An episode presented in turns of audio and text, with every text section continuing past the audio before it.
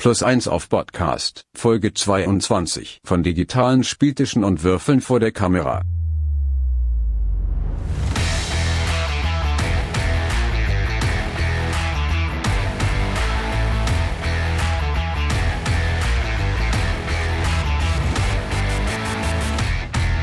Moin und herzlich willkommen bei Plus 1 auf Podcast, unserem kleinen Rollenspiel-Stammtisch rund ums Thema Horror. Wir, das sind Maurice. Moin. Und ich bin Arne. Und heute haben wir ein ganz besonderes Thema. Genau, wir haben seit zwei Jahren jetzt Corona.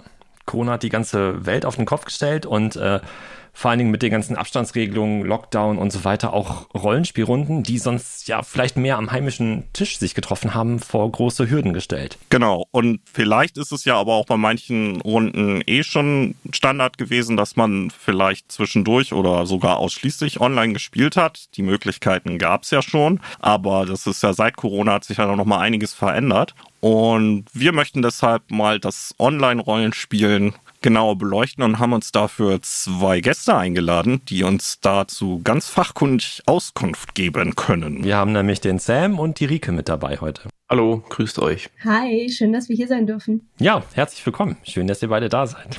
Vielleicht mögt ihr ja euch einmal kurz vorstellen, woher man euch vielleicht schon kennt äh, und äh, was ihr so treibt. Mache ich den Anfang? dein Channel, wäre gut, oder? genau. Also Samuel Walter, ich betreibe den YouTube-Kanal Herr Walter, wo wir ja hauptsächlich Actual Plays äh, zur Verfügung stellen. Es gibt auch noch die Kategorie How to Pen and Paper und Pen and Paper Talks dann mit Gästen, so ähnlich wie jetzt hier in dem Podcast. Ähm, den betreibe ich seit, ich glaube, so anderthalb Jahren, seit gut einem Jahr oder ungefähr einem Jahr bringe ich dann hauptsächlich Rollenspiel-Content. Und Rike ist ähm, die Stammspielerin und Stamm-Cthulhu-Spielleitung, würde ich sagen, ja, so mehr oder weniger. Ja. Ich habe mich auch mal in Achtung Cthulhu probiert, aber ist eher, ist eher dein Gebiet, ne? Genau, genau. Also ich bin als Spielerin und Spielleiterin auch auf dem Channel zu sehen. Und ja, wie gesagt, hauptsächlich Cthulhu. Vielleicht ändert sich das auch mal, aber da muss ich mich erst dran wagen. Ja, aber damit passt du ja auf jeden Fall total gut zu uns äh, dann äh, in unser Portfolio. Absolut, absolut. Ja, aber schön, dass ihr hier seid. Vor allen Dingen, Sam, jetzt, wenn du sagst, dass du auch schon so lange äh, und dann so intensiv auch in dem Bereich dann Online-Content produzierst, das ist auch ein Bereich, da habe ich jetzt persönlich überhaupt keine Erfahrung, weil ich mit Kamera noch nie irgendwas rollenspielmäßig gemacht habe. Ich weiß nicht, Maurice, du schon mal? Nee, ich auch noch nicht. Ja. Also, äh, das denke ich äh, passt super und wir haben so ein paar Fragen uns überlegt, die wir dann gleich mal gemeinsam besprechen und äh, wir sind sehr gespannt, was ihr denn dazu dann auf Lager habt. Ich finde, ich mache es eher relativ kurz erst im Vergleich zu anderen, aber ja, also es fühlt sich schon relativ lang an jetzt langsam. Aber macht auch Spaß. Ja, also so beim, beim Durchgucken von ähm, deinem Kanal fand ich, dass das jetzt schon eine Menge Content war, gemessen an der Zeit. Ne? Also es gibt ja Leute, die so alle zwei oder vier Wochen dann mal was hochladen. Das ist ja bei euch jetzt nicht wirklich so der Fall. ja, krass. Und vor anderthalb Jahren, sagst du, ging's los, ne? Also so 2020, äh, wo gefühlt irgendwie jede Woche auch ein neuer YouTube-Kanal und ein neuer Podcast entstanden ist irgendwie. Ne? Das ist Wahnsinn, was, was es an Menge und, und in der Corona-Zeit, ne? ja, und gut, gutem Content vor allen Dingen. Ne? Ich meine, da sind auch viele Sachen bei, die vielleicht nach zwei, drei Folgen, Episoden ähm, dann auch schon wieder eingestellt wurden. Ne? Aber da ist so viel, so viel coole Sachen sind übrig geblieben, die immer noch weiterhin guten Content machen. Das ist echt, echt klasse. Total die Bereicherung. Mhm. Ja, dann würde ich sagen, stoßen wir mal ins Thema vor. Alexander, du weißt, wie das geht. Ab ins Thema. Eben in unserem kleinen Vorgespräch hatten wir uns ja schon kurz drüber unterhalten. Ähm, Tischrunden, habt ihr vor Corona ja, Corona ist immer blöd, so als Maßstab jetzt zu nehmen. Aber bevor ihr angefangen habt mit, mit euren Online-Runden, habt ihr da auch schon eine Tischrunde gehabt und die ist dann irgendwie zu einer Online-Runde geworden? Oder habt ihr vielleicht sogar generell mit einer Online-Runde erst gestartet? Ich habe ja sieben, also circa sieben Jahren spiele ich generell schon Pen and Paper und das war komplett äh, an der Tischrunde, also komplett analog immer. Das waren dann eben, meistens trifft man sich dann den ganzen Tag, meistens schon zum Frühstück und spielt dann halt bis spät in die Nacht durch, weil man so selten ein Treffen zustande kriegt. Ähm, seit circa zwei Jahren mache ich auch Spielleiterin und das habe ich analog angefangen und eben durch äh, wirklich mit Corona dann relativ schnell, also relativ zum Beginn des Lockdowns, also was war das Frühjahr 2020, bin ich da eigentlich so fast komplett auf die Online-Spielrunde umgestiegen, einfach eben aus dem ja, Aspekt, dass man sich eben nicht so viel treffen sollte und fahre damit ganz gut. Zu so ein paar Einzelevents habe ich jetzt meistens so mit äh, vier Leuten, maximal fünf, nochmal so eine Tischrunde gemacht. Das waren dann aber nur One-Shots. Also die Kampagne, die ich gerade leite, leite ich halt komplett ähm, digital über Roll20. Glaubst du denn, dass du auch ohne Corona vielleicht in die Ecke gekommen wärst? Vielleicht dann nur langsamer? Oder glaubst du, das wäre vielleicht noch ganz lange dann eher analog gewesen bei dir? Ich glaube, das wäre analog geblieben, ehrlich gesagt, weil ich gar nicht wusste, dass es auch so digitale Portale gibt. Und ich glaube, ich hätte mich damit gar nicht so auseinandergesetzt, wenn jetzt nicht eben diese Pandemie dazu gekommen wäre, weil ich es eben auch überhaupt nicht anders kannte. Ähm, der positive Effekt war natürlich, dass ich inzwischen in meiner Kampagne eben auch zwei Leute habe, die nicht in meiner Stadt wohnen, sondern relativ weit weg.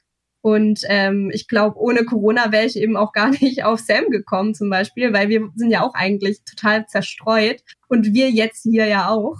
Ähm, insofern, genau, also, aber ich glaube, ich wäre einfach analog geblieben und hätte, glaube ich, doch schon ein bisschen was verpasst. Ja, ist bei mir eigentlich ähnlich. Also vor Corona habe ich eigentlich meine ganze Rollenspielerfahrung war alles analog. Also man hat sich irgendwo getroffen am Tisch und hat halt gespielt. Dann äh, kam der Lockdown und wir haben es dann irgendwann nicht mehr ausgehalten. Haben gesagt, okay, irgendwie wollen wir unser Hobby weiter pflegen. Und dann haben wir gesagt, gut, wie, wie können wir es machen? Da sind wir ziemlich schnell auf Discord gekommen, hatten hier unsere ersten Runden. Ich habe dann angefangen, meinen Channel hochzuziehen parallel und erstmal anderen Content gebracht und dachte mir, okay, jetzt zocken wir eigentlich alle irgendwie online, auch war dann auch schon, waren Spieler dabei, die weit weg gewohnt haben, in Hamburg oben. Die haben dann wieder mitgespielt, das ging dann ja, ne? weil alle online waren, war es irgendwie äh, fair. Du hast jetzt nicht irgendwie ein paar am Tisch gehabt und einen online dazu oder zwei, so ein Hybrid-Modul, weil das erfordert irgendwie viel Disziplin und ist schwierig. Ähm, das heißt, es waren alle online, von daher ging das gut. Und dann dachte ich mir, hm, könnten wir jetzt eigentlich auch mitschneiden. Und dann, äh, glaube ich, Rike, dich habe ich zuerst kennengelernt, dann haben wir ein bisschen geschrieben und so kam dann diese LOS äh, Staffel 1 zustande. Äh, mein Kumpel Markus hat dann gesagt, komm, er macht auch mit, der jetzt quasi die ganzen Grafiken macht und Justus hatte ich gefragt, weil der halt auf Twitch gestreamt hat. Ähm, dachte mir, okay, der hat damit wahrscheinlich keinen Stress, wenn sein Gesicht jetzt irgendwie äh, in so einem Actual Play landet. War dann auch nicht so und ja, so hat sich das dann halt langsam entwickelt. Dann kommt später noch Athene dazu und ja, jetzt haben wir unsere Online-Runde und seitdem spiele ich eigentlich auch nur noch ausschließlich online und tatsächlich auch nur noch mit Aufnahme. Genau. Okay, ja. Bei uns war das damals auch, ich bin, ich hatte ähm, lange in Düsseldorf gewohnt und hatte da halt meine, meine analoge Runde, bin dann weggezogen und wir hatten auch so drüber gesprochen, ja, wie, wie sehen wir uns jetzt zum Spielen? Kriegen wir das nochmal irgendwie hin, wenn wir uns dann doch nochmal irgendwo treffen? Aber dann war meist irgendwie eher, haben wir die Zeit ganz anders genutzt. Und einmal hatten wir ein äh, Cthulhu-Abenteuer angefangen, das an dem Abend aber nicht durchbekommen. Und dann hatte irgendeine die Idee auf den Tisch geworfen, ey, wir können das doch mal probieren, irgendwie online weiterzumachen. Mhm. Dann haben alle gesagt, boah, nee, was ist das denn? Ich setze mich doch nicht an meinen Computer und spreche in die Kamera an. Ne? Was, was soll das denn? Und das war, weiß ich nicht, keine Ahnung, 2015 oder so, sag ich jetzt mal. Und ähm, ja, und dann ein paar Jahre später haben wir dann angefangen, noch eine Dungeon Dragons Kampagne dann doch online zu spielen mit Roll20. Haben das auch ein gutes Jahr halt durchgezogen. Und ähm, ja, es hat halt funktioniert. Ne? Man muss das so ein bisschen ler lernen, in Anführungszeichen, oder sich dran gewöhnen. Aber ich will das auch nicht mehr missen, die Option jetzt. Ne? Ich meine, jetzt, wenn hoffentlich bald mal Corona vorbei ist und man wirklich gepflegt wieder am Tisch sitzen kann. Wir hatten ja zwischendurch mal ein paar Monate, wo es ja ging. Ja, aber ich finde es trotzdem total klasse, dass man halt die Möglichkeit einfach hat, online zu spielen. Mit alten Bekannten von früher auf der einen Seite, aber auch so viel mehr Möglichkeiten hat, Leute kennenzulernen. Ja, auf jeden Fall. Also bei mir ist es so ein bisschen gemischter. Ich habe schon vor ziemlich vielen Jahren auch mal online gespielt, aber immer nur so nebenbei. Einer meiner besten Freunde, der ist halt schon vor langer Zeit in die USA ausgewandert und dann äh, habe ich mal für den und meinen anderen besten Freund was geleitet und da gab's Roll20, glaube ich schon. Da war das noch sehr neu, aber die meisten anderen Plattformen, die wir heute so kennen, die gab's noch gar nicht. Und äh, für eine Battle Map haben wir tatsächlich Google Docs genommen mit so einem Grid und da konnte sich jeder ohne Log Login einfach äh, dann irgendwelche Tokens verschieben und äh, ja, und das ist aber auch schon eine Weile her. Und ähm, ja, ich finde das halt cool, dass das jetzt dann noch so viel mehr Möglichkeiten gibt. Mhm. Ähm, aber, und ja, die meisten Runden jetzt aber auch digital, aber tatsächlich eher pandemiebedingt. Ich hoffe, das nochmal irgendwann wieder zu ändern. Ja, ich, ich glaube tatsächlich, dass sich die digitalen Runden auch nach Corona noch beibehalten werde. Zumindest für Kampagnen tatsächlich. Also für so einen One-Shot äh, werde ich mich wahrscheinlich auch wieder persönlich treffen mit, mit so einer Gruppe.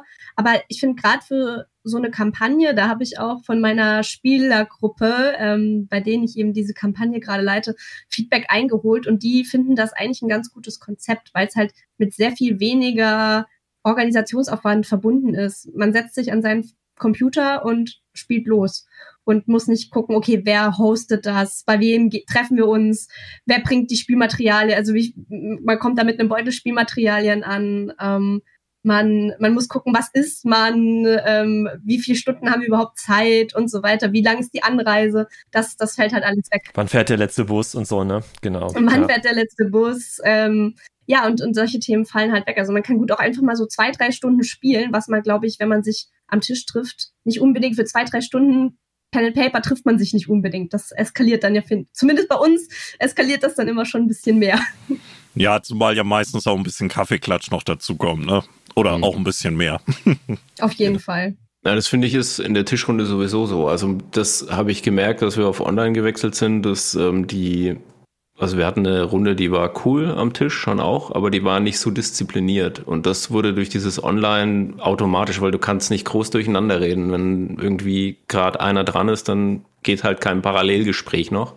Äh, was sonst immer entstanden ist. Und das hat eigentlich so dieser Spieldisziplin ganz gut getan. Ja. Genau. Aber es ist schon so, für zwei, drei Stunden trifft man sich nicht, dem stimme ich zu. Ne? Wenn da einer schon eine Stunde hinfährt, dann ähm, müssen es mindestens fünf bis sechs Stunden sein. Und man hat halt online die Möglichkeit, auch mal noch schnell einen Spieler dazu zu holen, der halt weit weg sitzt. Ne? Das fand ich auch nicht schlecht. Ganz genau. Ja, ja also ich, was ich online noch, äh, ein, ein Vorteil, den ich noch sehe, oder jetzt auch gerade in unserem ähm, Vampire Actual Play, dass man halt auch mal schnell einen Take zu zweit aufnehmen kann Viertelstunde, 20 Minuten. Ne? Es tut nicht weh, das ist das, was Rike sagt. Machst einen Rechner an, du bist da. Ne? Ähm, dann kannst du das aufnehmen und dadurch kriegst du nochmal eine andere Tiefe hin, weil du halt eins zu eins nochmal mit dem Spieler kurz was durchnehmen kannst, was nur ihn betrifft, was die anderen dann auch nicht unbedingt wissen. Gut, sie schauen sich dann vielleicht das an, ja, klar, aber ähm, du, du kriegst nochmal, du kannst das nochmal irgendwie anders aufziehen. Das finde ich, ist, ist online leichter möglich als in der Tischrunde, wo dann alle rausgehen müssen oder sowas. Macht man eigentlich nicht, ne?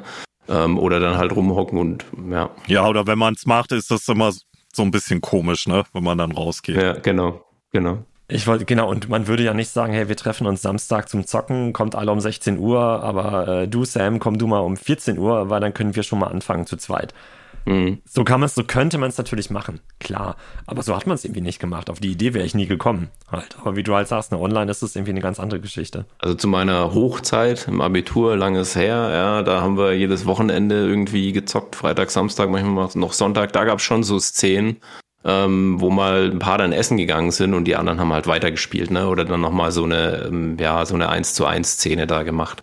Das war dann schon ganz witzig, aber war eigentlich auch eher außer der Norm. Ne? Wir haben mal in der Dönerbude weitergespielt. Das war, glaube ich, ein bisschen merkwürdig für alle anderen, die da gestanden und gewartet haben. Ja, dann Mega. Hat deren Horizont ja sicherlich einfach nur erweitert, würde ich sagen. Ja, ne? vor allem, es war eine Cthulhu-Runde. Wir waren, wir spielten in den 20ern in, in ähm, in New York und das, davon hatte ich mal erzählt, Arne. Das war das mit der Flüsterkneipe. Speakeasy, ja. Wo wir uns immer halt dann äh, zum Trinken getroffen hatten. Ach. Und entsprechend dann natürlich auch getan haben, als würden wir die ganze Zeit irgendwie so trinken. Und die Leute uns wirklich sehr, sehr komisch angeguckt haben. Ähm, ja, wir haben es vorhin eigentlich auch schon angesprochen, beziehungsweise du, Sam, sagtest das, ähm, dass man sich eben auch mal für vielleicht eine, eine Szene zu zweit einfach mal eben an Rechner setzen kann. Ähm, das ist auch noch so ein Punkt, den wir uns überlegt hatten. Ähm, ist Tischrollenspiel oder Online-Rollenspiel ist eins auch vielleicht niedrigschwelliger als das andere. Ich meine, man kann natürlich sagen, für Online, gut, ne, du brauchst halt einen Rechner und du brauchst vielleicht ein Mikro, das irgendwie ein bisschen was taugt und eine Kamera, die funktioniert und so. Und wenn du dich hinsetzt am Tisch, da brauchst du eigentlich nur ein Würfelset für 3,50 Euro und einen Ikea-Bleistift und dann kann es losgehen. Ähm, oder seht, seht ihr das vielleicht anders? Oder, oder du jetzt, Sam? Mm. Also du meinst jetzt, dass das, die Hemmschwelle online zu spielen niedriger ist als offline? Oder, oder umgekehrt vielleicht. Oder auch. umgekehrt. Oder auch der Einstieg ins Hobby, ne? Ich meine, wenn mhm. du noch nie was gespielt hast, spielst du vielleicht, kommst du vielleicht schneller auf den Geschmack, heutzutage schneller auf den Geschmack halt online zu spielen? Mhm. Kann, kann sein, ist vielleicht auch, wäre auch mal interessant, äh, die Frage an die junge Generation zu richten. Äh, da gehöre ich schon nicht mehr dazu. Ja, Rike wahrscheinlich noch so ein bisschen, ja, weiß ich nicht, ähm, wie die das sehen. Ähm, ich glaube, wenn du dich mit Kumpels triffst und das auszuprobieren, dann ist eine Tischrunde eigentlich super. Ne? Da kannst du auch nebenher noch ein bisschen quatschen. So habe ich es eigentlich kennengelernt. Wenn du jetzt ein Neuer bist, der in irgendeine Runde mit dazukommt, du kennst keinen, ich glaube, dann ist online schon, du bist in deinem eigenen Safe Space, ne? du wählst dich irgendwo ein, selbst wenn die alle komisch sind. Ähm, zur Not ziehst du den Abend durch und bist schnell zu Hause, weil du bist schon daheim. Ne? Ähm, ich glaube, da kann die Schwelle schon niedriger sein. Ne? Das ist nochmal anders, wenn du irgendwo halt irgendwo hingehst und du hast diesen Organisationskram nicht. Wer kocht jetzt, wer macht dies, das. Ähm, was ich finde, ist auch nett, ne? wenn man sich so sieht. Dann kocht man zusammen oder bestellt Essen, isst zusammen, finde ich eigentlich auch eine schöne Sache. Ne? Aber ich glaube, da kann online helfen, wenn man die Leute nicht kennt.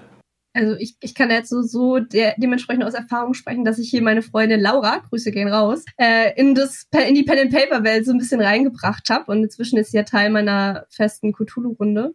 Und das habe ich halt online gemacht. Also wir haben so ein bisschen darüber gesprochen, dass ich das halt so spiele und ob sie da Interesse dran hat. Und dann habe ich für sie einfach so ein ganz einfaches Einstiegs-Cthulhu-Abenteuer geleitet über Roll20 das ist irgendwie in dem Starter-Set drin gewesen. Paper Chase hieß das. das ist, da spielt man ja so zwei Stunden entspannt dran.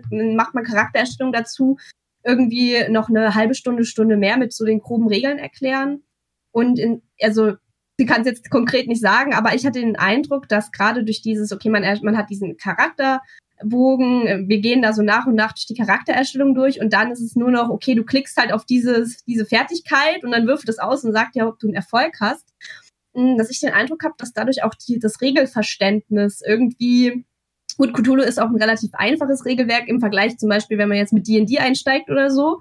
Aber dass es trotzdem so ein bisschen leichter zu greifen ist, teilweise für den Einstieg, weil das Roll20 einem jetzt zum Beispiel auch direkt sagt, ja, Erfolg, kein Erfolg, okay, stellst du die Schwierigkeitsstufe ein und fertig, dass, dass man da ganz gut reinkommt. Also insofern zumindest mit diesem, okay, ich, ich leite einfach mal so ein Starterabenteuer für dich und du kannst überlegen, ob es dir gefällt. Das kann man online, glaube ich, auch echt gut umsetzen. So ist auf jeden Fall einfacher, als wie Sam schon gesagt hat, wenn man in so eine feste Gruppe reinkommt, die das vielleicht schon seit zehn Jahren zusammenspielt und man dann als absoluter Newbie da ist, keine Ahnung von den Regeln hat, sich erstmal auch vielleicht auch überhaupt nicht traut, irgendwas zu sagen. Ähm, da ist, glaube ich, die, die Schwelle schon auch, auch hoch. Da muss man sich schon wirklich dafür interessieren. Und wenn man da noch feststellt, okay, ich weiß jetzt nicht, ob das so mein Ding ist, geht man da, glaube ich, auch ziemlich unter. Ich finde, Rollenspiele sind ja auch deutlich populärer geworden in den letzten Jahren. Und wenn du so vor zehn Jahren oder so irgendwie umgezogen bist und dann in eine neue Stadt kommst und dann denkst, oh, eine neue Rollenspielrunde zu finden, ist dann auch vielleicht gar nicht so einfach. Und ich glaube, das ist dann halt online deutlich einfacher, halt zu sagen, naja, die müssen ja nicht in der gleichen Stadt wohnen wie ich. Ich suche, was weiß ich, über eine Facebook-Gruppe, keine Ahnung, oder guck halt, was es für Discord so gibt und wo vielleicht eine Online-Con angeboten wird und lerne darüber vielleicht irgendwie Leute kennen und oder oder so. Und da gibt es ja genügend Möglichkeiten. Ich glaube, das ist echt eine große Bereicherung halt fürs Rollenspielen insgesamt, halt diese Möglichkeit, mal eben schnell irgendwie sich auch mal auch mal neue Spiele angucken zu können. Es muss ja vielleicht gar nicht der komplette Neu Neuling im Rollenspiel allgemein sein, sondern jemand, der halt sagt, ach, ich würde gern mal D&D spielen, habe ich noch nie gemacht, äh, kann ich mal irgendwo mit reinschnuppern, gibt es irgendwo eine Anfängerrunde, äh, Einstiegsrunde, wo ich mal irgendwie, ja, mal, mal kurz mal reingucken kann. Und dann natürlich so Sachen wie irgendwie äh, Critical Role, jetzt vielleicht auch mal so als, als kritische Frage. Ähm, das, das, man hat jetzt so These, man hat selber noch nie Rollenspiel gespielt, sieht irgendwie Millionen Klicks halt bei Critical Role, guckt sich das an, wie diese professionellen Synchronsprecherinnen und Synchronsprecher da halt spielen und ist total geflasht. Dann kommen irgendwelche Animationen zwischendrin und die haben die geile Musik und sprechen mit diesen coolen Stimmen und haben diese super stimmige Abenteuer da, was die spielen. Und dann findet man sich vielleicht irgendwie zusammen mit anderen, die halt auch das kennen, aber selber noch nie irgendwas gespielt haben. Und vielleicht hemmt es aber sogar eher so ein bisschen oder beziehungsweise weckt halt eine falsche Erwartung an einen selber. Also an, an sich, wie, wie ich jetzt spiele, muss ich jetzt immer mit verstellten Stimmen sprechen und äh, müssen wir jetzt alle hier die, die großen äh, Voice-Actor dann sein oder so muss ich jetzt gestehen, dass ich Critical Role nie geguckt habe. Ich habe das jetzt auch nicht irgendwie staffelweise verfolgt. Ich habe da auch immer mal so eins immer so reingesetzt. Mir, mir geht es ehrlich gesagt auch zu lang. Das sind ja immer so drei Stunden oder so. Ähm, da verliere ich dann doch immer schnell, schnell mal doch das Interesse daran. Aber ich bin schon, ich muss, es muss ja auch nicht Critical Role sein. Ich meine, selbst wenn man euch halt zuguckt und sich denkt, boah, ist das cool, ist das cool. Und dann, äh, ja, also einerseits ist es ja Entertainment, man kann halt gut zugucken und sich halt, äh, ja, da, also euch zugucken oder bei Critical Role oder wem anderes halt zugucken. Und äh, sich damit die Zeit vertreiben. Man kann halt gucken, wie spielen andere Rollenspiele äh, und sich vielleicht so ein bisschen was abgucken für die eigene mhm. Runde. Und wie gesagt, halt, oder vielleicht dadurch erstmal auf den Geschmack kommen, zu sagen, boah, sowas will ich auch spielen. Mhm also ich kann ja, ich habe ja vorhin schon gesagt, ich äh, spiele irgendwie seit sieben Jahren D&D äh, und traue mich aber erst, trau, ich sag bewusst traue, mich erst seit zwei Jahren äh, Spielleiterin zu machen oder seit zwischen drei, ich weiß es gar nicht mehr, zweieinhalb, wie auch immer. Ähm, und das lag nicht daran, das, von der vom Performance-Gefühl, dass ich dachte, ich kriege das mit der Performance nicht hin, sondern es war tatsächlich eher dieses äh, durch die Regel, durch das Regelwerk. Also gerade jetzt zum Beispiel bei D&D, weil ich nie das, okay, ich habe das Gefühl, okay, ich, ich, kann meinen Charakter spielen, aber ich kann nicht einen, einen Counter bauen, der gebalanced ist. Das, das war eher so. Oder ich muss dann ja nicht nur die Regeln, ich muss ja alle Regeln überblicken als, als Spielleiterin. Und das war für mich die höhere Hemmschwelle tatsächlich. Also es ist jetzt halt auch nur für mich persönlich, aber das war für mich die höhere Hemmschwelle, um mich an die Spielleitung zum Beispiel ranzuwagen. Ähm, und, und ja, das Umfeld so, man muss auch das Gefühl kriegen als neuer Spieler, dass man eben auch als, als Neuling, der keine Ahnung hat, der unerfahren ist, der sich vielleicht nicht traut, eben gut in eine Gruppe aufgenommen zu werden. Also das Gefühl, dass man hat in der Gruppe, okay, ich werde jetzt hier gut aufgenommen, ich werde hier keinem Druck ausgesetzt, ich kann mich einfach mal ausprobieren.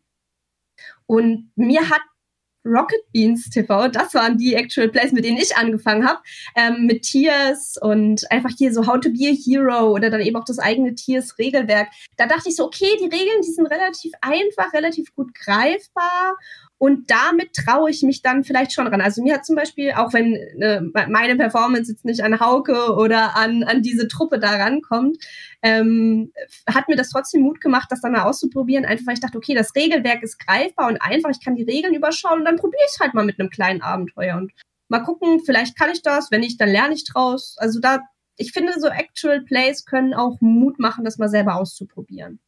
Also man darf sich natürlich eben nicht an diesen Schauspielermaßstäben messen. Aber ich glaube, wenn man anfängt, zum Beispiel mit Improvisationstheater, misst man sich, glaube ich, auch nicht mit den Oscar-Preisträgern oder das ist vielleicht dann auch der falsche Ansatz. Mhm. Also Critical Role habe ich jetzt auch nicht viel geschaut. Ich habe da ab und zu mal ein bisschen reingeschaut. Ähm, klar, Rocket Beans, so die deutschen großen ke kenne ich dann schon. Da habe ich da auch ein bisschen was gesehen. Ähm, bei manchen mehr, bei anderen weniger. Ähm, ja, also wir, also du hast jetzt ja gesagt, oder bei uns, also wir sind jetzt beim äh, Herr Walter-Kanal jetzt keine Synchronsprecher oder Schauspieler oder Impro-Schauspieler, sondern wir sind halt einfach Leute, die Bock auf Rollenspiel haben. Ähm, ich glaube auch, dass die Runden, wie sie jetzt bei uns für die Aufnahme stattfinden, auch offline so stattfinden könnten oder würden. Also ich habe jetzt nicht das Gefühl, dass wir hier irgendwie äh, da das absolute Entertaining-Feuerwerk abziehen, im Sinne von, wir müssen jetzt ähm, äh, an irgendwelche Maßstäbe ran von anderen großen ähm, Actual Plays, sondern wir wollen halt eine gute Geschichte erzählen, unsere Charaktere ausspielen und kommen wir, glaube ich, später noch dazu. Vorbereitungstechnisch läuft da schon viel mehr noch mit rein, dass ich mir auch überlege, welche Story passt da jetzt gut oder wie setze ich das um, dass das auch unterhaltend ist. Ne?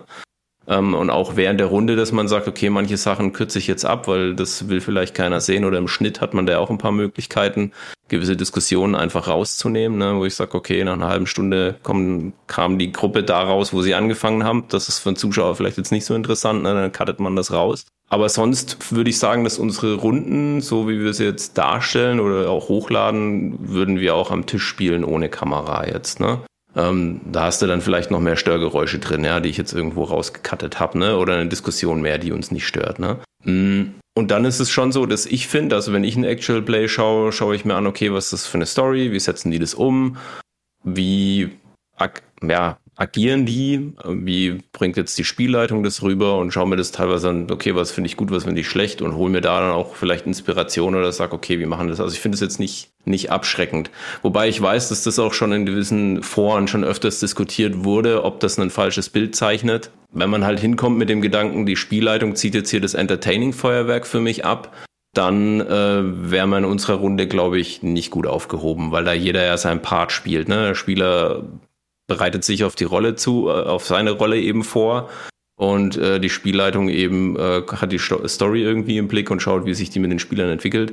Also das ist jetzt nicht so, dass wenn man den Anspruch hätte, dann wäre es wahrscheinlich eher falsch. Es sei denn, man hat eine Spielleitung gefunden, die genau das möchte. Zu dem, was Sam gesagt hat, würde ich, würde ich gerne noch ergänzen, ähm, dass im englischsprachigen Bereich habe ich das nämlich auch schon gesehen, dass das äh, tatsächlich den Begriff, den Matt Mercer-Effekt gibt. Mhm. Das halt, äh, ich, ich glaube, dass das auch ein bisschen herbeikonstruiert ist und gar nicht so verbreitet ist, aber vielleicht ist das auch tatsächlich so, dass halt dann Leute durch äh, Critical Role oder ähnliche ähm, Produktionen dann eben mit so Erwartungen rankommen und dann enttäuscht sind, wenn das dann doch eher Laienschauspiel und nicht irgendwie dann die, die, die sehr professionell durchgezogene Sache ist.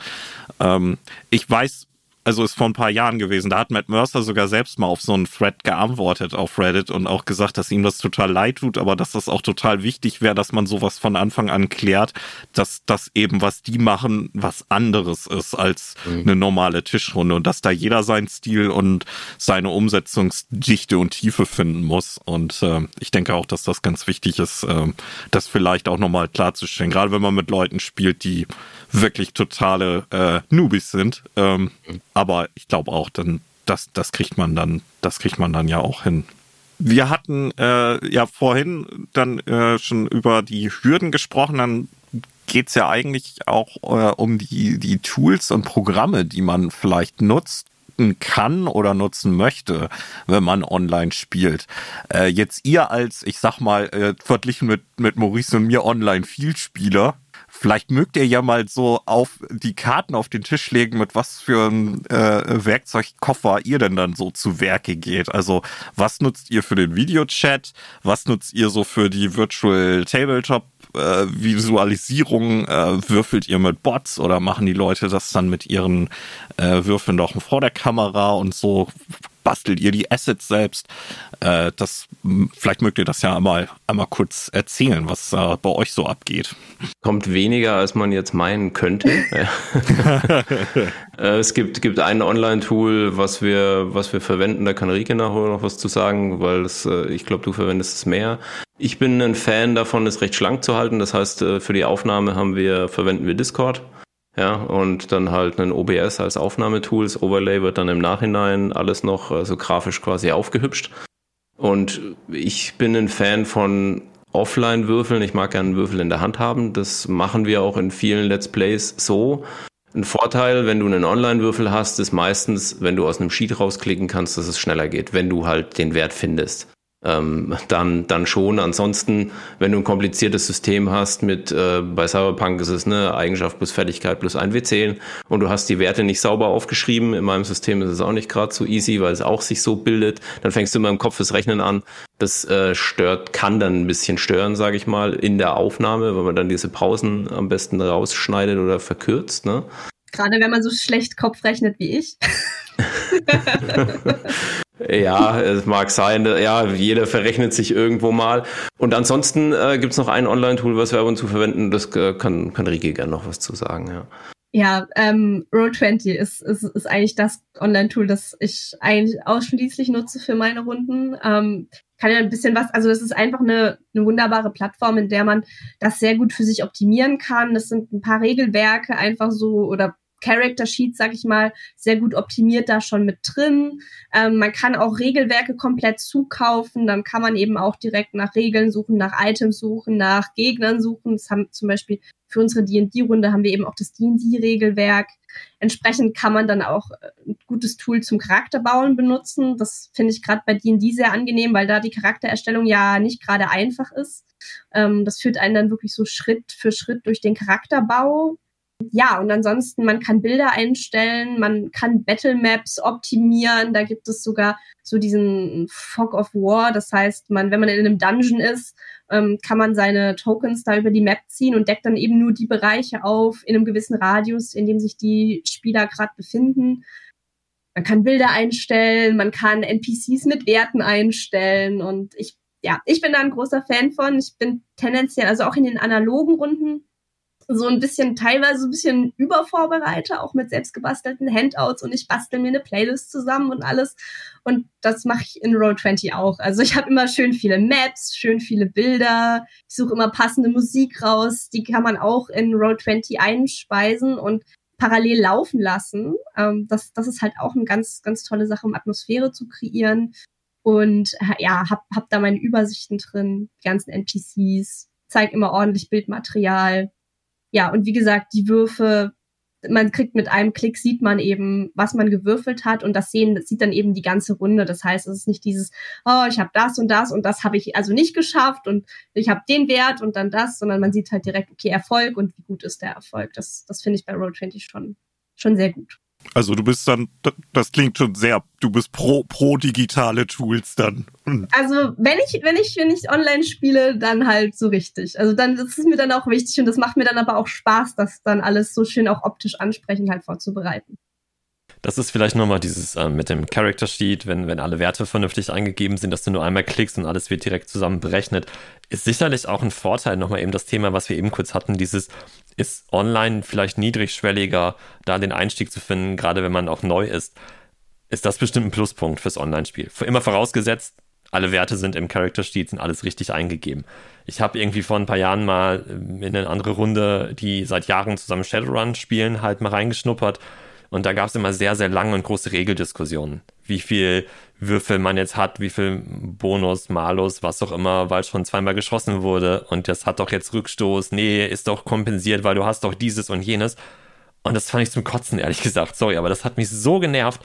Ähm, das hat mir auch so ein bisschen den Spaß an Shadowrun äh, kaputt gemacht. Und ich könnte mir vorstellen, wenn ich jetzt so ein Character Sheet habe, wo das echt alles drin ist, und ein ähm, Tabletop nutze, was auch sowas wie, wie, wie, viel, wie oft wurde schon geschossen, irgendwie nachhalten kann, dass es deutlich einfacher ist und man dann nicht so anfängt zu diskutieren. Aber auf der anderen Seite finde ich, hat das dann aber auch schon fast was von so einem Computerspiel. Mhm. Und ich habe halt am Tisch angefangen, Rollenspiele zu spielen und ich liebe meinen Würfelbecher und ich liebe es, laut Würfel auf den Tisch auszukippen und ich finde, das gehört halt auch dazu. Ich meine, kann jeder machen, wie er will. Alles gut, ne? Gibt kein richtig und kein falsch wie eigentlich immer im Rollenspiel.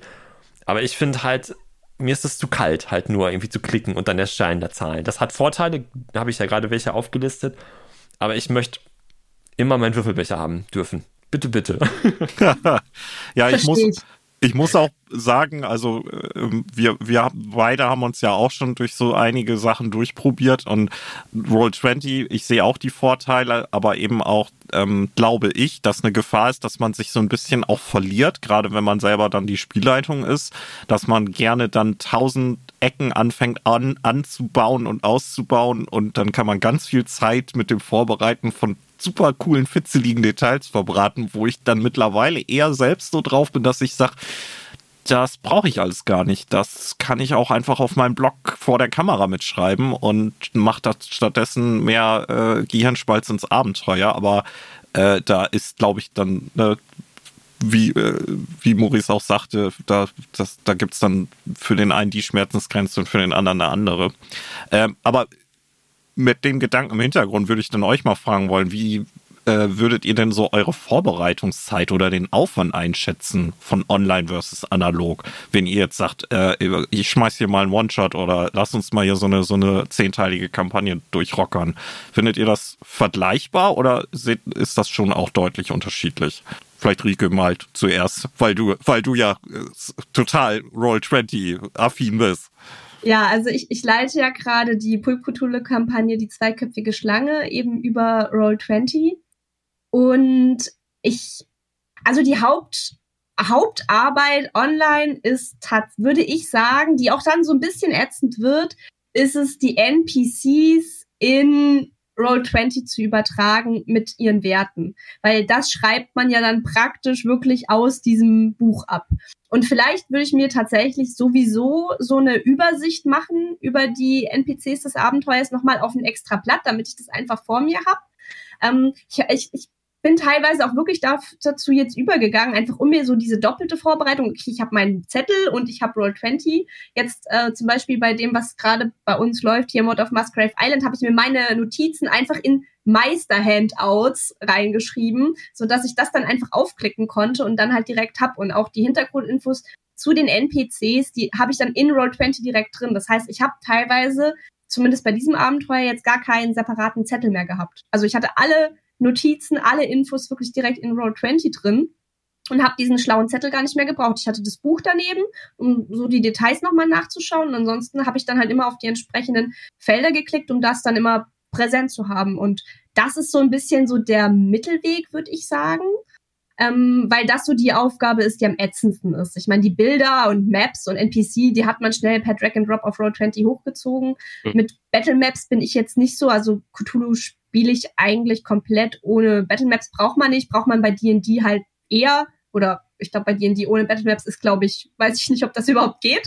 Aber ja klar geht das, klar geht okay. das. aber äh, bei Cthulhu zum Beispiel äh, gar nicht. Also da habe ich eben Grafiken, um das Grauen zu veranschaulichen äh, oder eben um so ein bisschen die Lokalitäten zu visualisieren. Wo befindet man sich gerade? Ähm, aber nicht jetzt für die Kämpfe. Und ich glaube, so Battle Maps nochmal auf Road 20 zu erstellen, das ist, glaube ich, auch nochmal relativ viel Arbeit, aber da habe ich eben noch so keine Erfahrung mit. Und ansonsten nutze ich dieses NPC-Übertragen, was ein bisschen ätzend ist, nutze ich halt auch parallel, um meine Notizen praktisch mit reinzuschreiben. Und von dem her ist schon aufwendig, aber es lohnt sich unterm Strich, weil man dann kein Geblätter mehr hat und nicht mehr lange suchen muss nach den Werten des NPCs, um dann zu würfeln und zu gucken. Also ich würde sagen, der Aufwand ist es schon wert.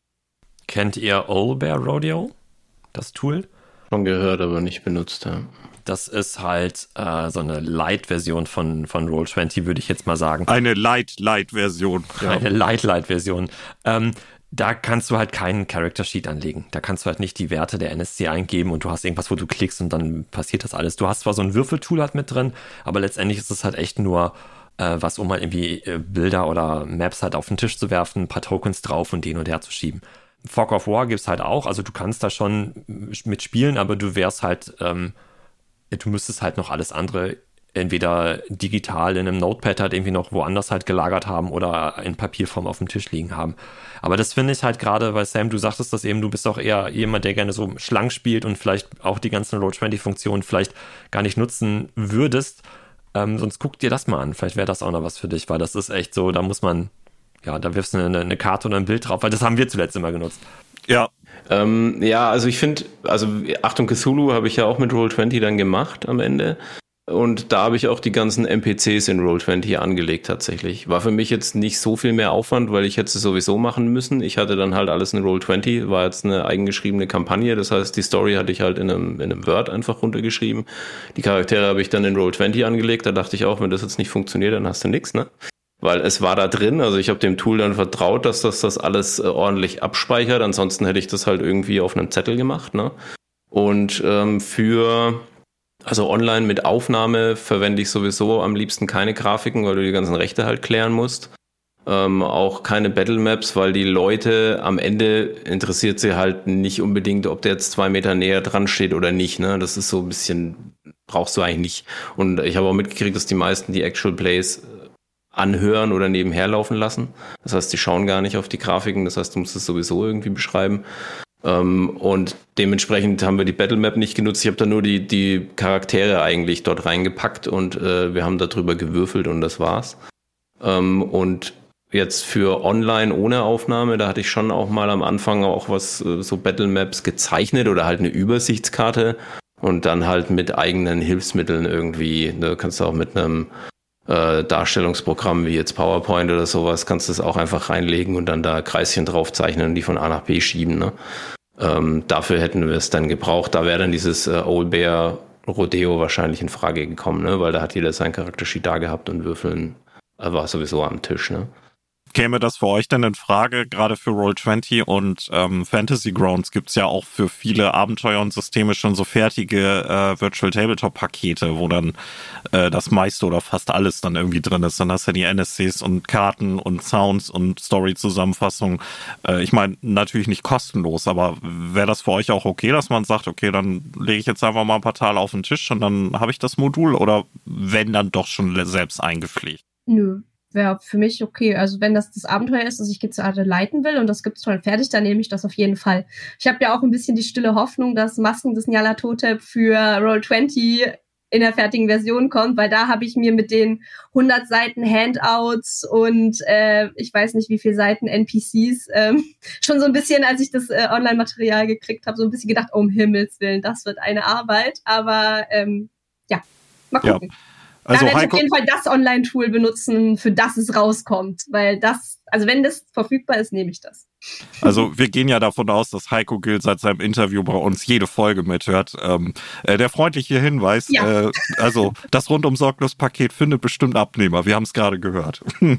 ich könnte mir sogar Fall. vorstellen, dass die, dass die Zukunft, also wenn das weiter so läuft, vielleicht auch dahin geht, dass man sagt, okay, äh, du kaufst das äh, Abenteuerband und hier hast du den Download-Link für dein Roll20 oder was weiß ich für ein Paket, ne? Also wenn sich das mit Online weiter etabliert, dann kann ich mir schon vorstellen, dass es in die Richtung geht, ja. Digitalen glaub, Handouts gibt es ja auch schon immer. Ja. Also mhm. die digitalen Handouts zu Pegasus kann man ja auch immer, glaube ich, noch kostenlos runterladen. Mhm. Äh, Gerade bei Dungeons and Dragons machen die das ja auch, ne? Du, dass du ja mittlerweile, ich glaube, jedes Kampagnenbuch irgendwie auch als, als äh, vollwertige Roll20-Version halt kriegen kannst. Mhm. Ja, zumindest ähm, die, die Kampagnenbände, das stimmt. Das Problem ist in Deutschland ja nur immer, wenn es dann um das digitale äh, Rollenspielbuch selber geht mit dieser blöden Buchpreisbindung. Ne? Dann, ähm Aber Preis ist das nächste Thema. Ich fand das nämlich halt heftig. Wir haben äh, die Dungeons Dragons Kampagne Tomb of Annihilation gespielt mit Roll20 und unser Spielleiter hatte das halt gekauft der hat sich das Buch vorher gekauft, das kostet dann, was weiß ich, 50 Dollar, keine Ahnung, wie viel ein Euro dafür bezahlt hat aber 50 Dollar hat es dann auch gekostet, das bei Roll20 halt zu kaufen. Und das war eine mega Erleichterung für ihn und das sah auch alles total schön aus, weil wirklich alles da komplett und vorbereitet war.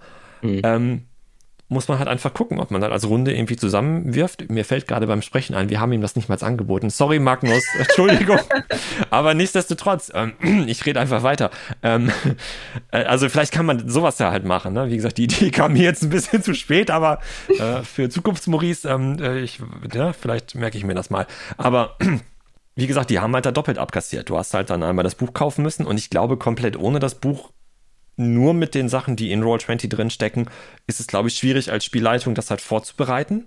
Ob du jetzt ein Fan von, von E-Books bist oder nicht, weil es, glaube ich, einfach halt, wie, wie Rike du das eben mal sagtest, nur in diesen Spielleiter-Notizen äh, ähm, da halt so angelegt ist, da musst du dich, glaube ich, echt wahnsinnig durchklicken, bis du das ganze, die ganze Kampagne dann überblicken kannst ich würde immer das Buch dazu auch noch haben wollen dann. Dann würde ich halt beides kaufen müssen und dann greift man wieder tief in die Tasche. Mhm. Ich hoffe aber auch so, Sam, wie du halt sagst, dass es dann vielleicht auch mehr die Zukunft ist und die vielleicht jetzt auch dann nicht doppelt abkassieren, sondern vielleicht, was weiß ich, äh, keine Ahnung, wenn man irgendwelche Schallplatten noch kauft, dann da ist ja manchmal auch so ein Downlink, äh, Download-Link mit dabei, dass du noch die MP3s vom Album dazu kriegst oder wie auch immer.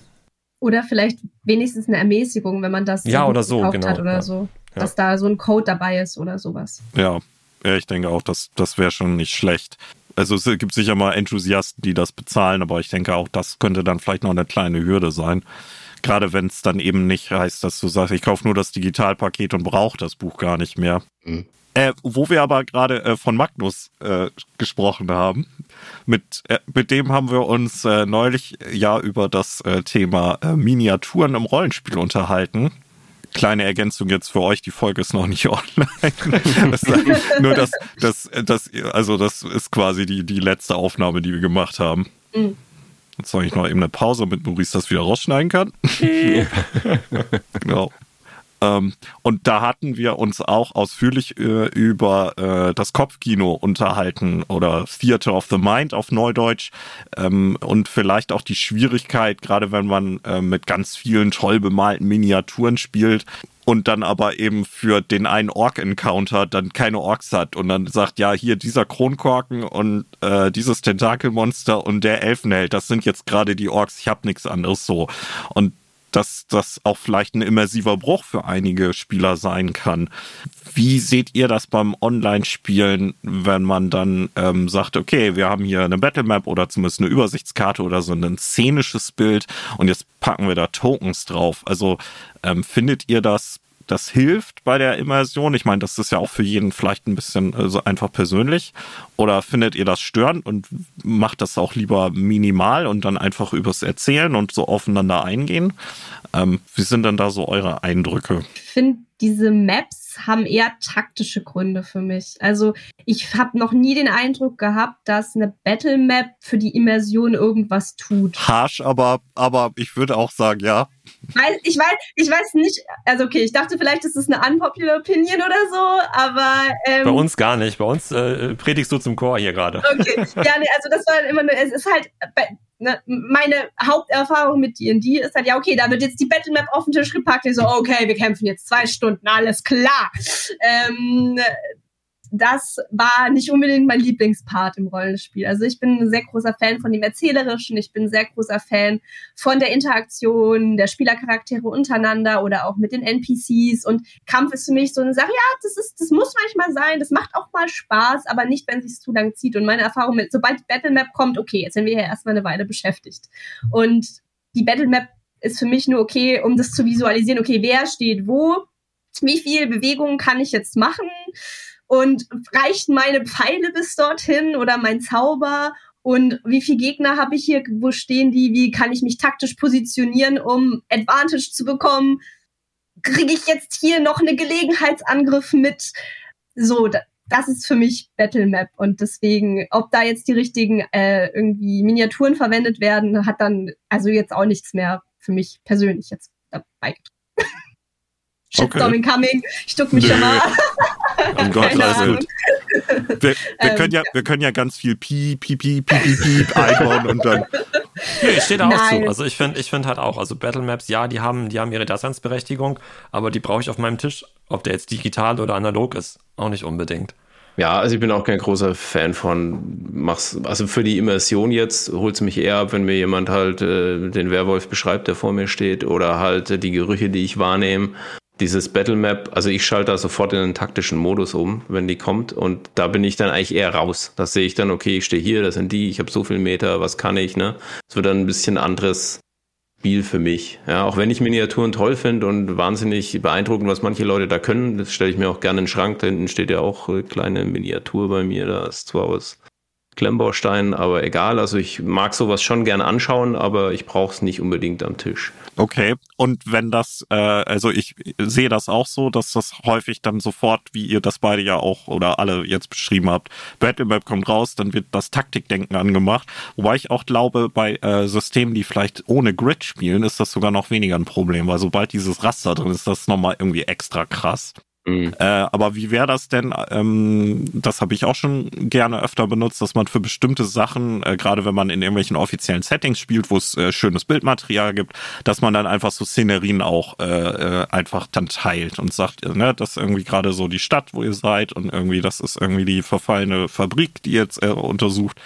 Ähm, und dann hat man irgendwie das eine Bild vergessen oder das gibt's irgendwie nicht und dann, ach hier, auf dem, auf dem Whiteboard kritzel ich das mal eben mit dem Mauszeiger. Also ihr seid hier und das Haus ist so groß und das hat drei Stockwerke, nur damit das alle verstehen, wie die Location funktioniert. Wäre das für euch dann ein Problem, weil die vorher so schöne Renderbilder waren und dann gibt's jetzt diese peinliche Kritzelmaus-Skizze oder ist das dann auch überhaupt kein Problem, wenn das dann einer mal eben so kurz improvisieren muss?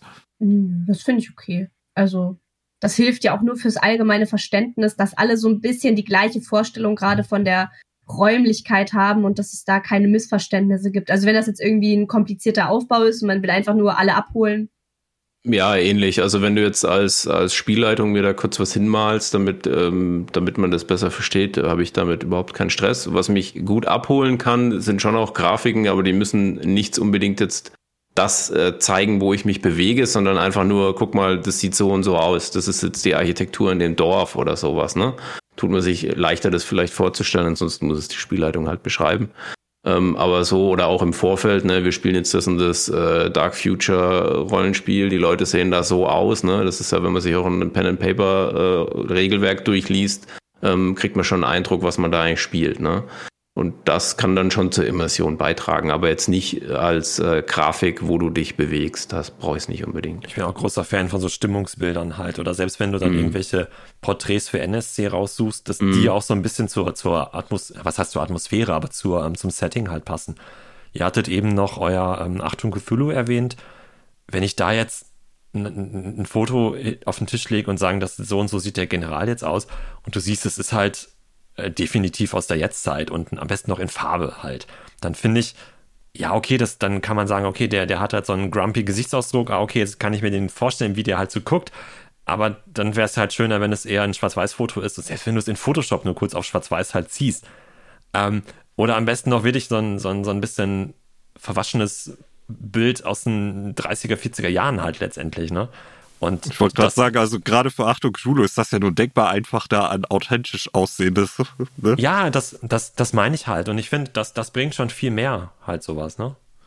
Mit, mit so Kleinigkeiten halt einfach für, für Stimmung zu sorgen. Jetzt bei, bei, bei, bei Charakterbildern oder NSC-Bildern, aber genauso halt auch bei, bei Stimmungsbildern. Und sei es halt einfach nur, ne, wenn, wenn man sagt, so, ihr, ihr seid jetzt gerade in Frankreich und du legst da halt so ein Farbbild hin, wo im, im Hintergrund noch irgendwie, keine Ahnung, ein Tesla rumfährt und sagst, ja, äh, das ist gerade, wo die Nazis äh, Paris eingenommen haben. Und du denkst dir, nee, ist es nicht. So, also. Ja, ja, dann lass es besser weg, genau. Ja, ne, genau das, das, wollte ich, das, das, genau das, nämlich auch. Das wollte ich auch gerade sagen. Also entweder man zeigt Bilder, um die Atmosphäre rüberzubringen und dann will man die Spieler ja auch in dieses Setting reinziehen oder man lässt es halt und beschreibt es einfach mit den Worten, die man halt benutzt, weil wir spielen ja im, unterm Strich, das hatte einer meiner, meiner Spieler auch so gesagt, unterm Strich die Atmosphäre, die kommt immer noch von dir, Spielleiterin. So. Also die anderen Sachen sind nette mhm. Tools, aber was der Spielleiter nicht rüberbringt, das macht halt auch ein Bild nicht wieder wett. Ja, das stimmt auch wieder, ja. Wir hatten gestern, äh, Arne, ich und noch zwei andere, eine, eine kleine Runde gespielt. Das war so ein, so ein, so ein Cyberpunk-Setting, nenne ich es mal. Und wir hatten nicht wirklich eine Battle Map, aber wir hatten halt ein Bild von so einem ja, Reaktor, nenne ich es mal, wo wir halt irgendwie einsteigen mussten. Und irgendwann war der Punkt gekommen, dass wir uns, dass wir sehr verteilt waren. Wir hatten also ein Stimmungsbild, was auch gut war für die Stimmung. Aber irgendwann hatten wir so diesen Punkt, so, Moment, ich bin jetzt hier, aber warte, dann gehe ich da und dann haben wir mal so in dem äh, Tabletop-Tool halt dann so gezeigt, so, so Kreuzchen gemacht, so ich bin jetzt hier, ich bin da. Und irgendwann haben wir dann doch Tokens halt draufgelegt und dann war es am Ende doch eine Art Battle Map auf einmal für uns, weil es dann halt innerhalb des Abenteuers tatsächlich auch taktisch dann zuging und wichtig war zu zeigen, wer ist gerade wo positioniert, wer versteckt sich wo, wer ist vielleicht von dem einen Wachmann jetzt zu sehen, wer wiederum halt nicht. Und aber das hatte dann direkt so einen anderen Drive dadurch bekommen. Das war nicht schlimm, aber man hat das so richtig gemerkt. Vorher war das ein Stimmungsbild und auf einmal ist da irgendwie dann doch eine Battlemap draus geworden und dann wurde es halt taktisch. Hat da jetzt gepasst, weil es wirklich auch eine taktische Situation auch für die Spielfiguren halt war in dem Augenblick. Aber das hat trotzdem, fand ich als Spieler jetzt in dem Augenblick zumindest so ein bisschen was gemacht mit einem. Mhm. Ja, ja, interessant. Ich habe das gar nicht reflektiert, aber jetzt, wo du das erzählst, muss ich 100% zustimmen. Da sind so ein bisschen äh, die, die paar Shadowrun-Erfahrungen, die ich habe, sind mir da anscheinend mit mir dann durchgegangen. Kann man, kann man sich da auch nochmal drüber diskutieren. Ja, ansonsten hätte ich nämlich auch gesagt, also Stimmungsbilder helfen und äh, wenn man es kann, auch gerne narrativ machen, gerade wenn das System nicht sagt, äh, sobald gekämpft wird, bis zum Grid und ganz pro Runde irgendwie vier Felder dich bewegen oder so. Wenn man das weglassen kann, dann mache ich es auch gerne. Ja, ich, also ich glaube auch diese Taktikfrage ist ja auch total spielertypabhängig. Also ich kenne manche Spieler, die finden das total super, so Taktik im Kampf reinzubringen. Und andere machen das halt lieber erzählerisch und sind dann halt dann, im Zweifelsfall ist es halt ein bisschen ungedauer, aber das trägt dann ja irgendwie dann, wenn das so Atmosphäre und so zum Flow ein bisschen mehr beiträgt, ist das völlig in Ordnung. Aber ich glaube, das ist einfach sehr spielertypabhängig. Ja, meistens ist ja auch die Frage, wer sieht mich, wen sehe ich? Ja, so komme ich an den Gegner ran, ja, nein. Ne? Das genau. kann man meistens auch so beantworten. Ne? Ähm, ja, aber also ich kenne das auch, gerade in, in, in Dark Future-Systemen, wenn du mal anfängst, irgendwas zu zeichnen, wo steht wer, dann geht es oft gerne auch in die Richtung halt. Ne? Ja, das ist dann vielleicht auch so, gerade bei, wenn man nicht totaler Newbie ist, auch so ein antrainierter Automatismus, weil man mhm. schon so gewisse Erwartungen von anderen Runden oder anderen Systemen dann, dann mit reinbringt, könnte ich mir vorstellen. Ich, ich finde es auch nicht schlimm. Es wird halt ein bisschen anderes Spiel. Es ist halt, wenn ich eine, eine, eine taktische Karte von mir, vor mir habe, sage ich mal, und sehe, der Scharfschütze ist da und mein Kollege ist da hinten irgendwo, dann weiß ich, der kann den sehen oder nicht. Wenn mir die Spielleitung sagt, du siehst, der Scharfschütze, der zielt mit seinem Scope da oben irgendwo hin Du siehst deinen Kumpel nicht. Ja, was macht er jetzt? Hat er Ziel, muss ich jetzt handeln oder nicht? Da habe ich einen ganz anderen Pegel, ne? Weil ich weiß nicht, ist der jetzt noch in Reichweite, ist er nicht in Reichweite, legt der gerade auf meinen Kollegen an, ja, nein, ne? Und dementsprechend würde ich ganz anders handeln, wenn ich diese Map halt nicht vor Augen habe, ne? Weil ich dann nur die Informationen habe, die, die mir die Spielleitung gibt, die ich auch real hätte in der Situation und würde wahrscheinlich dann dazu übergehen, irgendwas dagegen tun zu wollen, ne? Wenn ich da halt die taktische Karte habe und weiß, okay, der ist da hinten eine Entdeckung, ja, komm. ja, habe ich keinen Stress, so. Also muss es halt die Frage, was möchte ich, ne? Natürlich, also Spielertypen auf jeden Fall, was Rick gesagt hat, das sehe ich auch genauso. Und einerseits, wie immer, es gibt kein richtig und kein falsch, das sowieso. Mhm. Und die einen haben halt Bock drauf, das komplett so mit Battlemap und Taktik und ich nenne es jetzt salopp brettspielig halt zu spielen. Äh, und die anderen wollen es halt äh, am besten maximalen Stimmungsbild und vielleicht das nicht mal als alles nur erzählerisch lösen. Alles gut. Aber es gibt natürlich auch Systeme, die so ein bisschen darauf abzielen, dass man es halt doch eher irgendwie auf einer Karte spielt. Dungeons Dragons ist da ja so ein, so ein Kandidat für, äh, oder auch frühere Versionen, äh, was weiß ich, vierte Edition, wo du auch irgendwelche vielen Fähigkeiten und Powers hast, wo wichtig ist, so wie viele Felder, was, was für ein Radius hat das. Wir spielen viel ähm, mit den Savage Worlds Regeln und da sind auch viele, viele Bestandteile halt auf, ja, auf, auf so ein, so ein Wargaming, auf so so ein Tischspiel halt irgendwie ausgelegt, dass man wirklich genau sehen kann, wie groß ist der Radius, wie weit geht der Schuss, wie viele Felder sind es, die man sich halt noch bewegen kann. Muss man natürlich so nicht spielen, ne? Ist klar. Ja, wollte ich gerade sagen. Also das ist, empfindet sich ja auch jeder anders. Aber mir ist das nie schwer gefallen, gerade bei Savage Worlds zu sagen, wir müssen ja nicht mit, äh, wie das so schön heißt, mit allem und scharf spielen, sondern wir lassen einfach die, die und die Regelteile weg, weil sie uns nicht interessieren und handwedeln das so, wie es uns angenehm ist. Und dann ist es jetzt egal, ob das dann, wenn wir die Narrative jetzt in, in Felder übersetzen, dass ich dann acht statt nur sechs Felder mich jetzt bewegt habe, sondern weil wir hatten alle Spaß. Das Argument gilt ja auch für alle anderen Systeme. Ne? Man kann ja auch sagen, also ne, wir spielen D&D, aber wir haben noch nie eine Battlemap ausgerollt. Da denke ich dann immer, da würde ich vielleicht ein anderes System nehmen, aber wer, wer Spaß dran hat, klar, ne? das kann gehen. Ja, da müssen sich aber auch wiederum alle einig sein, dass man die Regeln eben so locker handhabt oder eben mit den eigenen Hausregeln so ein bisschen, bisschen verändert, weil ich bin, ich sage mal so, ich bin bei D&D mit sehr starken Regel, Regelnerds gestartet, was meinen Start, glaube ich, in die Rollenspielwelt nicht ganz so einfach gemacht hat. Aber ähm, deswegen äh, ist meine Tendenz zu leichteren Regelwerken inzwischen umso größer geworden, wenn ich selber leite. Und ich bin ein großer Fan von, wenn der Spielleiter sagt, wir machen das jetzt so, dann machen wir das jetzt so und dann müssen wir nicht darüber diskutieren, dass auf dieser Seite im Regelbuch aber was anderes steht. Ja, ich finde, es gibt auch nichts Schlimmeres, als wenn halt so die, der, der, der Drive so aus der Story rausgenommen wird weil auf einmal dann halt die dicken Bücher auf den Tisch gepackt werden und erstmal rumdiskutiert und oder gesucht wird sogar auch noch, wo irgendwelche ja, ja, Regeln stehen. Weil dann irgendjemand von den Spielern sagt, ah, ah, ah, das ist aber anders. da genau begrüße ich das auch, wenn dann die Spielleitung einmal sagt, okay, alles klar, ich weiß es gerade selber nicht, aber wir machen es einfach so, wir kürzen genau. das jetzt ab, das und das, würfel mal hier auf das und dieses und jenes und dann passt das schon irgendwie. Jetzt überlege ich gerade, wie kriegen wir den Übergang hin?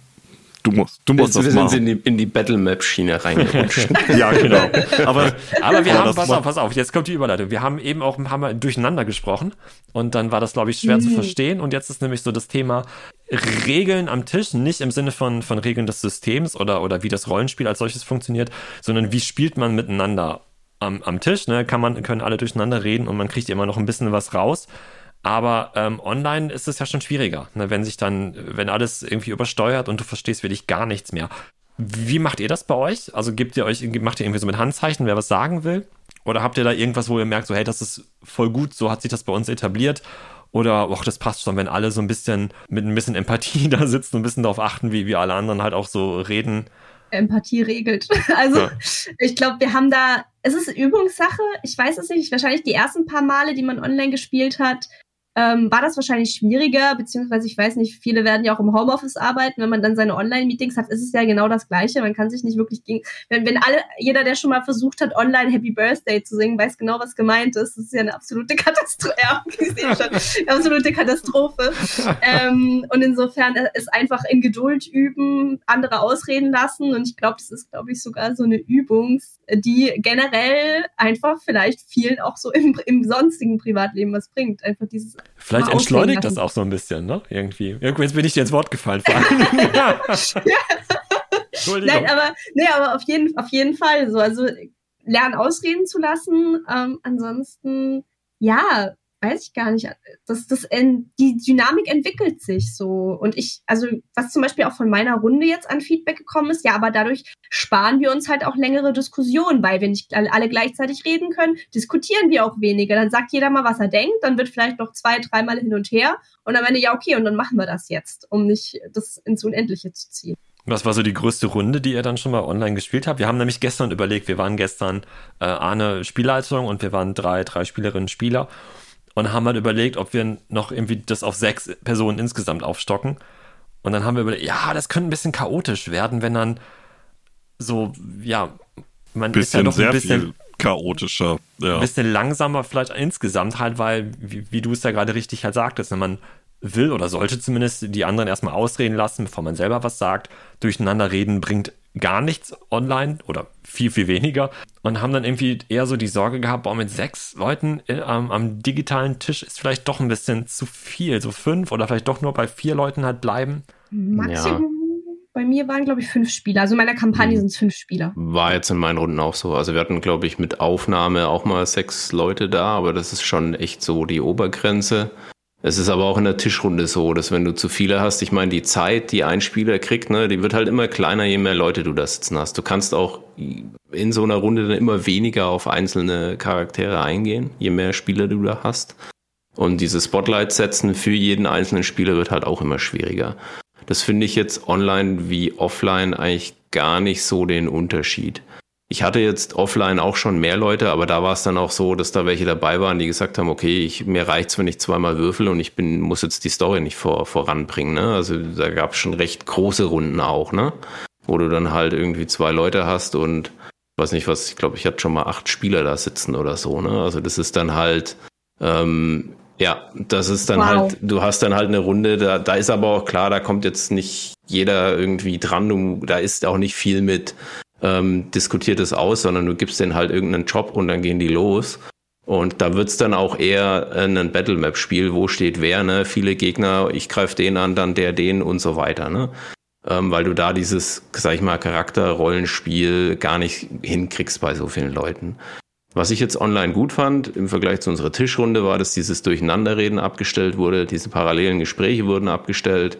Wir hatten dann auch einmal, dass zwei vor einer Kamera saßen.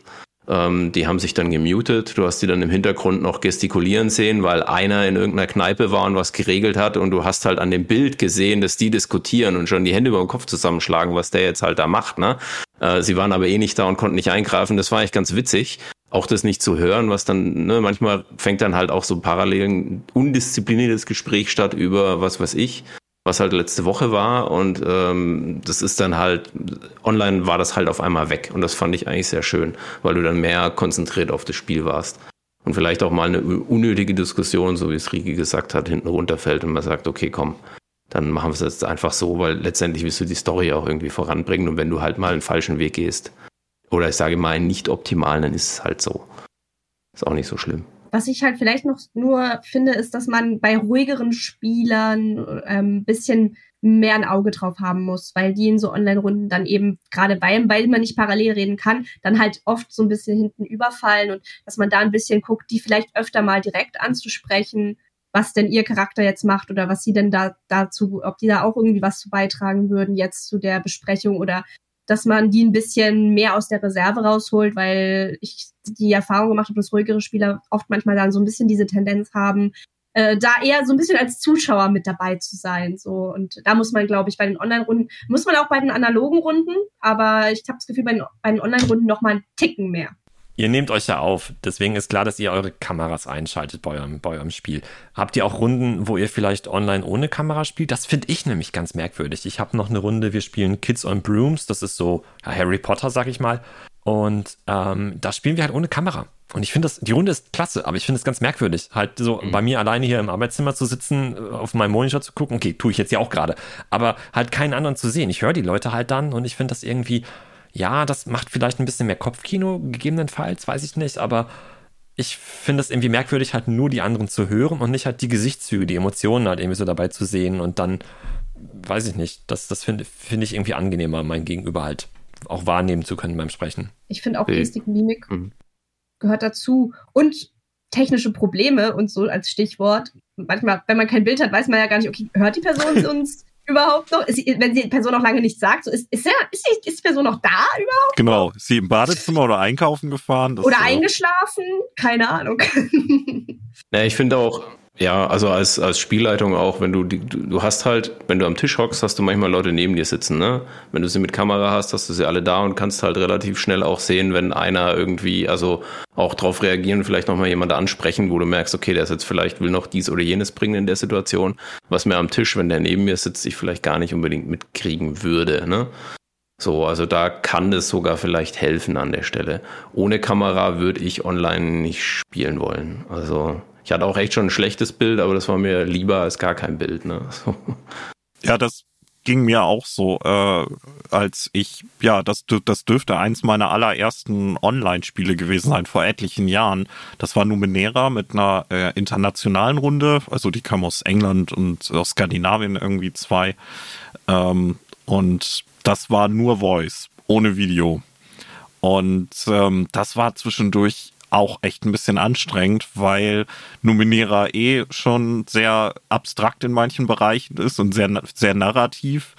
Und ähm, da habe ich dann auch zwischendurch äh, vermisst, dass man die Leute einfach sieht, weil äh, ne, man gestikuliert ja dann und genau wie du sagtest, selbst wenn das Bild nicht gut gewesen wäre, man ist ja irgendwie doch noch ein Augentierchen und guckt dann einfach, wer gerade redet, den dann irgendwie auch gerne an. Gut, ich meine, wir reden jetzt hier gerade in einem Podcast und die Leute, die uns zuhören, können uns jetzt alle nicht sehen, wie wir uns hier im, im Videobild angucken. Ähm, aber fürs aktu also fürs richtige Spielen finde ich, ist das auch cooler, wenn man irgendwie ein Bild hat von den Spielern. Ja, also, also auch die, die, also ich höre sowas, also ich höre Actual Play tatsächlich auch eher, als dass ich wirklich aktiv die ganze Zeit hingucke. Aber das ist, also das ist dann das fertige Produkt, sich sozusagen ähm, reinzuziehen, ist halt nochmal was anderes als in der Spielerrunde direkt oder gerade wenn man, wenn man die Spielleitung übernimmt, muss man ja auch immer, ist man auch immer ein bisschen auf das Feedback von den, von der Spielergruppe angewiesen, um zu gucken, okay, muss ich hier noch irgendwen abholen? Ist hier gerade irgendwie jemand genervt, gelangweilt, planlos? Hat jemand was vielleicht nicht verstanden? Das sieht man ja auch oft an der Mimik und deswegen, also so für das äh, Spielleiten ist es, finde ich, sehr wichtig, die anderen zu sehen. Ja, gebe ich dir recht, auf jeden Fall. Ich glaube wirklich so als, als Spielerin und Spieler am Tisch ist es vielleicht noch irgendwie okay, vielleicht, aber wenn du die Spielleitung halt machst, dass man da deutlich mehr, mehr, mehr, mehr vom Tisch halt mitbekommt, dann, wenn man die Leute auch sieht. Oder sieht, ob die wirklich gerade kurz noch, weiß ich nicht, weggegangen sind, die Wäsche zusammenfalten oder so. Ja, auch, auch, schon, auch schon vorgekommen in unseren Runden. ja, ja, und andere, und andere Sachen. Das ähm, bringt mich dann noch zu einem anderen Punkt, den wir auf unserer Ideenliste hatten. Ähm, also, wenn wir uns einig sind, dass man gerne die Leute auch anguckt, weil es dann irgendwie stimmiger ist. Ähm, wir sind ja bei Plus 1 auf Podcast so ein bisschen in der Horror-Ecke mal irgendwann hängen geblieben und fühlen uns da ganz wohl. Und dann ist ja auch immer so ein Thema, mit dem wir uns quasi in jeder Folge 1800 Mal auseinandersetzen. Ähm, wie man halt die Atmosphäre und die Stimmung gut rüberbringt, weil das im Horrorgenre unserer Meinung nach halt extrem wichtig ist, ähm, da ein paar gute Impulse zu setzen. Ähm, seht ihr da besondere, also muss jetzt nicht Horror sein, ne? für, für Comedy oder Action oder äh, auch ein geschmeidiges D&D-Abenteuer oder so möchte man ja auch irgendwie so ein paar, so ein paar Beats geben, damit die Leute irgendwie gefühlt gut reinkommen. Findet ihr das in der Online-Runde besonders schwierig oder besonders einfach, da dann eben mit, weiß ich nicht, Musik oder Sound oder mit verstellter Stimme vor der Kamera zu sprechen? Oder äh, ähm, also oder oder einfach nur anders als am Spieltisch, aber genauso schwierig oder leicht? Sam, du nickst so? Ich überlege ähm, und deswegen nick ich. Ähm, ja, also einmal das Musikthema finde ich ist das kommt stark auf die Leute an, die man am Tisch hat. Manche holt das ab, andere, ich habe auch schon gehört, die finden es eher störend. Ähm, ich bin auch so, wenn die Musik nicht hundertprozentig passt, dass ich es eher störend finde. Wenn man jetzt so ambiente Musik irgendwie laufen lässt in einer entspannten Szene, dann, dann passt das, ne? Dann kann man eigentlich nichts falsch machen, aber wenn du jetzt halt Horror oder Spannung das noch mit Musik untermalen möchtest, dann muss die bei mir eigentlich schon on point sein irgendwie. Wir lassen es jetzt in den Actual Plays weg aufgrund von den Rechten. Ne? Deswegen haben wir es jetzt, wenn wir hier mit Kamera das Ganze machen äh, und Aufnahme, dann haben wir keine Musik laufen, zumindest nicht in, in der Aufnahme selber. Vielleicht läuft es in Roll20, aber ich schalte die bei mir konsequent aus, weil ich da halt nicht irgendwie Probleme kriegen möchte. In Offline-Runden hatten wir es schon ab und zu mal im Hintergrund laufen, dann aber sehr leise. Und es war eigentlich dann eher so atmosphärische Untermalung, nicht um Spannung zu erzeugen. Oder Horror. Das war dann, lief dann eher über die ja, Erzählschiene, sage ich mal. Ne? Ja, also zum Stichpunkt Musik nochmal. Also ich habe ja eigentlich immer, hatte ich ja vorhin schon gesagt in Road 20, dass ich mir schon immer so ein bisschen eine Musikauswahl zusammenstelle. Äh, da bekomme ich so von meiner Runde jetzt in der Kampagne, da hatte ich ja eben auch so ein bisschen rumgefragt, da die Musik wurde da auf jeden Fall so ein Punkt erwähnt, der da sehr gut angekommen ist. Aber wie jetzt auch Sam gesagt hat, wenn das jemanden stört, dann kann man das eben in Roll20 kann man das, kann das jeder individuell, jeder individuell für sich lauter oder leiser stellen, äh, so wie es auch angenehm ist. So, und wenn jemand sagt, okay, mich, mich reißt die Musik eher raus oder mich stört das eher, äh, dann kann man die für sich komplett ausstellen und gut ist. Und die Spieler, die es mögen, haben die eben. Das ist beim Tisch, ja, okay, dann läuft die oder dann läuft die nicht. Und dann ist die halt da oder ist, ist sie eben nicht da. Also und ich finde auch das Switchen zwischen so einzelnen Tracks, ähm, bei Road 20 geht das relativ fix. Und wenn man aber zu Hause in der Tischrunde irgendwie so eine Playlist laufen hat und dann so im, im Spielleiten irgendwie dann noch sein Handy oder an den Computer geht und das dann schnell noch umspielt, dann reißt das eher raus, als so ein, zwei Klicks bei Road 20 zu machen und dann zu dem entsprechenden äh, Track so, so rüber zu wechseln. Ja, aber ansonsten finde ich kreiert man, kann man zu Hause, also digital auf ähnliche Art und Weise, glaube ich, die Spannung erzeugen, wie man das in der Tischrunde tun kann. Vielleicht ist es sogar in so einer Online-Runde ein bisschen weniger gestört durch irgendwelche Chipstüten, die der andere, da kraschelt gerade mit der Chipstüte rum oder ah, ich gehe noch mal kurz aufs Klo, keine Ahnung. Ähm, das, das, ich weiß nicht, da habe ich das Gefühl, dass man da ein bisschen mehr teilweise Sitzfleisch oder ein bisschen mehr Disziplin in so einer Online-Runde hat. Ähm, also ich finde, es ist relativ gleich bleibt. Wo du das gerade sagst mit der Disziplin, das ähm, finde ich aber also immer noch nach wie vor auch als eine Herausforderung beim Online-Spielen, dann sich selbst auch zu disziplinieren, weil der nächste Tab um irgendwas und selbst wenn es mit guten Intentionen ist, äh, oh Gott, ähm, ich bin nächste Runde dran und ich wollte den Zauber wirken. Wie weit reicht der denn nochmal? Mist, ich gucke das mal eben schnell nach mhm. und dann hat man irgendwie den dritten Tab auf und den vierten Tab und äh, und dann ist man mit den Gedanken ganz woanders. Ähm, das ist für mich immer auch noch so eine kleine Herausforderung beim Online-Spielen. Ist das bei euch dann jetzt einfach durchs, äh, durchs Vielspielen dann wegdiszipliniert oder seht ihr das auch, dass, weiß ich nicht, Facebook und Fußballergebnisse nur ein Mausklick weg, dass das auch manchmal ein, ein Hindernis sein könnte? Bei mir gar nicht eigentlich. Also wenn ich äh, da drin bin in der Immersion, wie man so schön sagt, dann, dann bin ich da drin und dann denke ich denke ich gar nicht an Facebook oder, oder irgendwas anderes tatsächlich. Also, wenn ich da gut abgeholt bin von der Geschichte, dann bin ich da drin. Oder bin ich okay. auch im Charakter. Oder als Spielleitung hat man, glaube ich, eh gar keinen Nerv für irgendwas anderes noch extra. Ja, das ähm, stimmt. Aber also, nö, also wenn ich da gut abgeholt bin, dann denke ich, dann bin ich wirklich in der Story drin. Wir hatten mal einen Spieler, oder in meiner anderen Runde hatte ich mal einen Spieler, der äh, ein großer Fußballfan ist und der hat dann auch einfach merkte man dann irgendwann, wenn ein Champions League-Spiel war oder so, während wir gespielt haben, parallel hat noch Fußball geguckt in einem, in einem anderen Tab. Und einmal ist es halt aufgefallen, als er anfing zu jubeln und es halt im Spiel überhaupt keinen Grund gab zu jubeln. Und wir dann kurz alle, was, was los? Oder ja, sorry, was weiß ich, äh, irgendwer hat gerade ein Tor geschossen. Und wir, okay, guckst du Fußball? Ja, nee. ah, okay. Also das war echt so ein absolutes No-Go, fand ich irgendwie. Kommt natürlich immer auf die Runde an, ne? Aber ich fand das irgendwie Nee, also so ich, ich mag unsere Runde, weil das da, die sind alle dabei und das ist auch das, wie ich Rollenspiel eigentlich machen möchte. Ja, wenn da irgendjemand nebenher noch was anderes tut, dann ja, soll er sich entscheiden, meiner Meinung nach, ne? Weil das ist auch, wenn ich mir jetzt als Spielleitung die Mühe mache, da irgendwie einen Abend vorzubereiten und merke, das ist jetzt irgendwie jemand nur halb dabei und bringt seinen Spieler jetzt nicht wirklich ein, dann äh, finde ich das irgendwo schade. Das, also macht in, in der Runde, die wir gerade haben, sehr viel Spaß, weil das da alle eigentlich eine große Leidenschaft zum Pen and Paper haben. So, das merkt man einfach. Wobei jetzt mal provokant gefragt, äh, wer bei jetzt bei deiner Runde teilnimmt, weiß ja, dass das auch auf YouTube landet und hat wahrscheinlich sein Einverständnis gegeben. Ich würde jetzt mal postulieren, dass das automatisch auch das äh, Rumklicken im Hintergrund einschränkt, weil man weiß, das fliegt sowieso irgendwie auf.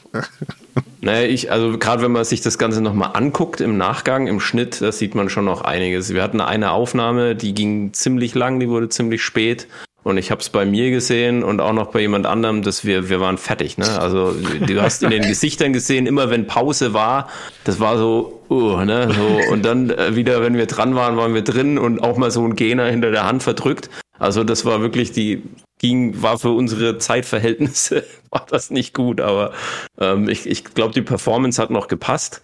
Aber du hast schon gemerkt, dass wir einfach durch waren in dem Moment. Und da würde man auch merken, wenn irgendjemand parallel da einen Tab offen hat, der rumflimmert, ne? So, Ähm, das, äh, ja, A, hört man's, ähm, zum anderen, ja. Was wir schon hatten, war in der Runde, dass mal jemand gesagt hat, okay, ich, ich äh, gucke das kurz auf Google nach, ne, so, was halt mal alle interessiert hat, ne. Äh, entweder in der Pause oder das schneidet man dann raus, ne, dass man sagt, okay, ich, oder auch bei einer Regelfrage jetzt noch immer gerade viele Regelwerke hat, hin und her switcht. Wie war das nochmal? Wollen wir das kurz nachschauen? Ja, komm, dann Pause, ne, Viertelstunde, kurz mal durchlesen und, ah ja, okay, und dann geht's weiter, ne. Ja, oder, oder auch zwischendurch, also das habe ich auch in anderen Runden schon gemacht, wo ich dann wusste, äh, das war Pathfinder, wo ich dann wusste, irgendwie einer von meinen Spielern, der ist dann irgendwie bei den Sachen da, der Regelfuchs, und gesagt habe, hier, ähm, wir klären das, ich mache eben Ruling, kannst du das eben nachgucken, so, du bist sowieso gleich erst wieder dran und dann kann man das mhm. ja auch so dann irgendwie lösen. Ne? Ja, aber das kannst du bei Tischrunden ja auch machen, ne? Wenn du halt spielst, ja, ja, und, spielst und merkst, okay, wir kommen jetzt, also wir hatten eben ja gesagt, was Rike auch sagte, äh, dann sagt die Spielleitung einfach, komm, so und so ist das jetzt. Aber vielleicht gibt es ja auch mal den Moment, wo das nicht reicht, wo man wirklich sagt, Bonnie, komm, lass uns mal eben echt mal kurz Pause machen und das nachgucken. Und das kannst du online genauso gut machen wie am Tisch halt. Ja. Genau. Ja, ja. Und am Tisch fliegt es halt eher auf, wenn ich Fußball schaue nebenher. Ja, das, das ist richtig, genau, genau, ja. ja. Aber ich finde es ich ganz spannend, weil, weil du hast ja gesagt, ähm, Sam, äh, du spielst äh, immer im Augenblick nur, äh, die, die Aufnahme läuft also quasi immer, wenn, wenn, wenn ihr spielt. Ähm, oder Frage an euch beide. Habt ihr das Gefühl, dass ihr vielleicht ein bisschen anders spielt oder ein bisschen anders an die Sache rangeht, wenn ihr, weil ihr im Hinterkopf noch habt, äh, dass da Leute zugucken oder zugucken werden, wenn es dann bei YouTube gelandet ist später? Verkneift ihr euch vielleicht mal irgendeinen witzigen Spruch, den ihr sonst gegebenenfalls doch gebracht hättet, weil ihr denkt, oh nee, komm, das sage ich nicht, weil das landet ja auf YouTube? Niemand will anfangen. Ja, ähm, nee, alles gut. Also ich verkneife mir keine Sprüche an der Stelle. Ich weiß jetzt nicht, wie es wäre, wenn, äh, wenn jetzt, sage ich mal, wir uns äh, unter der Woche regelmäßig noch auf ein Bier treffen würden und keine Ahnung was wie gut kennen würden, ob man dann vielleicht äh, weiß, okay, hier kann man den einen oder anderen Witz vielleicht noch machen, aber eigentlich nicht. Also glaube glaub ich nicht. Also das, das, also in der eigentlichen Runde selber glaube ich nicht, dass das groß anders ist, ob jetzt mit, ähm, mit Aufnahme oder ohne. Das sehe ich jetzt eigentlich, also bei mir, ich kann es nur für mich sprechen, sehe ich da jetzt keinen großen Unterschied. Ich sehe es in der Vorbereitung. Das ist ganz klar. Ja, wenn ich weiß, da, da nehmen wir jetzt was auf, dann will ich, dass das Abenteuer, wenn ich Spielleitung bin, so weit vorbereitet ist, dass ich mir da schon Gedanken drum gemacht habe, in welche Richtung kann es gehen, was sind die Möglichkeiten, ähm, wie sind meine NPCs, dass ich da jetzt nicht groß ins, ins Stocken stolpern oder sonst was komme, ja, ähm, wo ich jetzt mal in einer Tischrunde oder auch in einer ohne Aufnahmerunde, sagen wir es mal so, ähm, da würde ich sagen, okay, das äh, passt, das wird schon irgendwie, den Rest improvisiere ich drum rum und wenn ich dann halt mal einen Break mache und in der Namensliste nochmal was nachschaue, Improvisation kommt immer irgendwie rein mal, das äh, lässt sich nicht vermeiden, das ist schon so, aber ich möchte wenigstens meine Hausaufgaben gemacht haben, wenn die Aufnahme läuft, sage ich mal. Ne? Und so vom Spielerischen und auch von dem, was für, für Witze oder Sprüche man bringt, äh, ist, nee, das ist, glaube ich, so. Da, da seid ihr also so, wie ihr dann am, am analogen äh, Spieltisch dann auch wärt. Ich würde unterm Strich sagen, also natürlich kann man nie ausschließen, dass man unterbewusst halt doch, doch immer dieses, okay, es läuft hm. gerade eine Aufnahme, das hat man schon im Hinterkopf. Also das auf jeden, das würde ich sagen, das kann man, glaube ich, auch nicht verleugnen, dass da halt einfach dieses Bewusstsein halt da ist. Ich habe aber schon den Eindruck, dass wir da alle eigentlich komplett authentisch und so sind, wie wir auch spielen oder auch bei der Spielleitung. Ich, ich leite jetzt nicht, ich versuche jetzt nicht irgendwie krasser Spiel zu leiten, als ich das auch in meiner Kampagnenrunde, die ja nicht aufgenommen wird, tue. So ähm, weiß ich gar nicht. Kann ich ja mal meine Leute fragen, die mich auch aus den äh, Offline-Spielrunden, also den äh, nicht aufgenommenen Spielrunden kennen, äh, ob, ob sie, wenn sie die Actual Plays angucken, den Eindruck haben, ich bin da irgendwie anders. Wäre eigentlich mal interessant. Habe ich aber auch nicht so bewusst den Eindruck. Also äh, ich hätte jetzt auch gefragt, habt ihr euch vielleicht auch mal früher äh, eure ersten Aufnahmen bewusst nochmal angeguckt oder angehört? Mir ist das neulich mal, als ich äh, eine unserer ersten Folgen angehört habe. Oh Gott, äh, tu das nicht, tu das nicht. Wo ich irgendwie dachte, also äh, Maurice hat sich nicht nur, also der hatte sich hart viel Mühe gegeben, da jeden Seufzer rauszustreichen und das alles total äh, akustisch tippitoppi zu machen, was sau viel Arbeit war, wo wir dann mittlerweile auch einfach den natürlicheren Gesprächsverlauf eher drin lassen, mit ne, verhaspelt und nochmal neu überlegt und so. Ähm, aber ich hatte auch den Eindruck, dass wir irgendwie ein bisschen bisschen, weiß ich nicht, verhaltener und gefasster irgendwie waren, weil wir irgendwie dachten, oh, wir nehmen jetzt auf und äh, da müssen wir irgendwie ein bisschen anders reden. Und ich glaube, das hat sich mittlerweile ein bisschen abgeschliffen. Ähm, deswegen hatte ich jetzt gedacht, das ist ja vielleicht bei euch ähnlich dann, aber man, wenn man es nicht konkret nachguckt, ist es ja wahrscheinlich auch einfach nicht so richtig nachzuvollziehen. Ich finde es auch schwierig zu sagen. Ähm, ich äh, glaube auch die erste Aufnahmerunde, äh, die es jetzt eben von mir auf dem Kanal von Herr Walter gibt, ist ja auch gleichzeitig die erste Runde, die ich mit Sam gespielt habe. Also da war ich ja auch praktisch in einer, also ich kannte einen Teil von den Spielern, aber eben nicht alle. Und das war ja dann auch eine neue Spielergruppe und da findet man sich ja auch erst rein. Also wenn ich jetzt neu in der Spielergruppe bin, ich würde sagen, wahrscheinlich war ich bei Land of Shadows Staffel 1 wahrscheinlich eine zurückhaltendere Spielerin, als ich das jetzt bei Achtung Cthulhu als Irena Petrovic gewesen bin. Ja, ähm, deswegen, das ist, glaube ich, so eine Sache. Und ich habe ja auch jetzt äh, das zweite Mal Spielleitung gemacht jetzt auf dem Channel. Das erste war ja das Wrack und jetzt eben Mod of Musgrave Island. Und ich glaube auch, dass ich ähm, bei der ersten Runde als Spielleiterin vielleicht zumindest am Anfang so ein bisschen noch zurückhaltender war. Also das, das erste Mal Spielleiten vor der Kamera, da war ich natürlich aufgeregt. Also das ist, ist, ist hat man ja noch mal eine andere Verantwortung, als nur als Spieler dabei zu sein. Also kann schon sein, dass ich da, dass das Auftauen mit der Zeit ein bisschen, dass man mehr aufgetaut ist. Aber an sich, so vom Spielstil, würde ich sagen, bin ich jetzt nicht anders. Hm. Frage wäre jetzt noch gewesen, bereitet ihr euch irgendwie anders vor? halt für ein Actual Play als für eine normale Spielrunde. Was, was, was das Thema Spielleitung angeht, aber auch genauso Spieler am Tisch zu sein. Ja, Sam hat es ja schon, glaube ich, ganz gut ausgeführt, dass er, dass er, dass man in die Spielleitungsvorbereitung schon mehr Arbeit steckt. Oder zum Beispiel auch Mod of Musgrave Island. Das hat sich so zufällig ergeben, dass ich das, bevor ich das für den Channel geleitet habe, dass ich das zweimal noch mit zwei anderen Gruppen äh, davor schon geleitet habe und dadurch einfach dann auch richtig gut vorbereitet war. Und das einfach auch verschiedene Eventualitäten im Kopf hatte oder, ah ja, wenn das und das so und so passiert, dann leite ich das, dann mache ich das, leite ich das lieber in die und die Richtung oder das hat gut funktioniert, das hat nicht so gut funktioniert.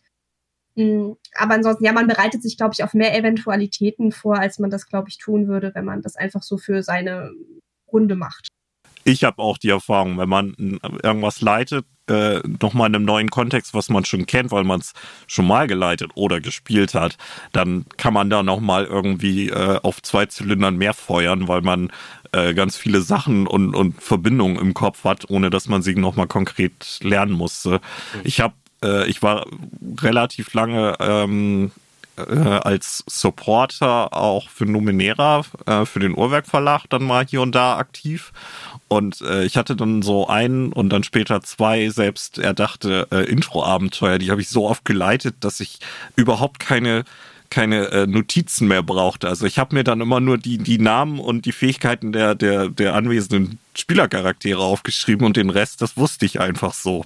Das war irgendwie schon ganz lässig, muss ich sagen. Aber gut, in der Situation ist man dann ja leider nicht immer. Äh, insofern ist das dann auch vielleicht nur ein eingeschränkter äh, Benefit, den man dann hin und wieder mal hat. Also ich finde halt, meine größte Angst oder Sorge ist jetzt bei diesen Aufnahmesessions, äh, ich schreibe viel selber, dass ich irgendwo einen Plothole drin habe. Irgendwas, was halt logisch nicht zueinander passt. Dass du dann halt, wenn du die Geschichte nochmal durchgehst und so, na, passt das wirklich Gerade auch bei, bei Vampire, ne? Das ist jetzt kein One-Shot, das ist eine lange Kampagne. Ich habe da jetzt einen Haufen Handlungsstränge aufgezogen und äh, das muss dann auch, da ist auch viel Zeit dazwischen. Ne? Welcher NPC hat jetzt nochmal welches Wissen, warum, was ist dem seine Motivation jetzt nochmal genau in der Situation dies oder jenes zu tun, ne? Und dann läuft ja noch was im Hintergrund ab, weil du hast einmal die relativ jungen Vampire, dann die alten, die noch eine Agenda haben. Und das alles im Auge zu behalten, das ist so das, wo ich immer dann nochmal mehr Zeit reinstecke an der Stelle. Ne? Entschuldigung, äh, wollte ich nur kurz mal nachhaken, weil das denke ich ja vielleicht gerade sogar für Vampire eben aus den von dir genannten Gründen auch so ein Thema ist. Machst du dir dann für solche Sachen auch irgendwie so, eine, so, einen, so einen Plotbaum oder so oder irgendwie so Notizen, dass du dann irgendwie sagst, okay, wenn das, wenn, wenn A plus B, dann sind wir bei X oder so oder ähm, jonglierst du das dann einfach mental? Also ich habe keine, keine Plotbäume tatsächlich, sondern ich habe halt NPCs, die ausgearbeitet sind, die eine Agenda haben. Ne? Mhm. Ja, oder, oder Relationship Maps dann vielleicht irgendwie so. Okay, wer zu wem wie steht, das geht noch. Aber das werde ich jetzt langsam machen müssen, weil es werden immer, immer mehr. Und ähm, ich habe das irgendwo stehen, aber vielleicht muss ich mir das nochmal auf Bezug zu dem, dem, ne? Ähm, wer steht zu wem wie ähm, weil es da auch noch ein paar Player halt im Hintergrund gibt, die jetzt noch gar nicht aufgetaucht sind, so, ne? Und ähm, ja, das wird irgendwann kommen, da komme ich irgendwann nicht mehr drum rum. Aktuell geht's noch, aber das ähm, ich, spätestens im vierten Akt, denke ich, werde ich sowas brauchen, ja. Ich muss jetzt auch ein bisschen grinsen, weil unsere ganzen Spielercharaktere ja auch alle ihre eigene Agenda haben. Und äh, wir letztens erst wieder eine Runde abgedreht haben und das schon ganz witzig ist, weil wir alle, weil es sind jetzt einige Videos noch gar nicht online. Das heißt, ich weiß überhaupt nicht zum Beispiel von dem einen Spieler, was eigentlich bei, bei ihm los ist.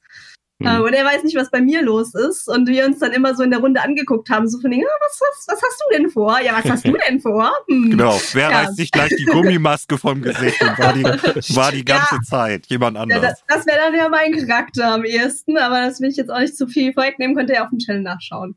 Genau. Hashtag Werbung. Ähm. ah, verlinken wir alles, alles, alles. Ist äh, überhaupt kein Problem. Sehr gut, ja.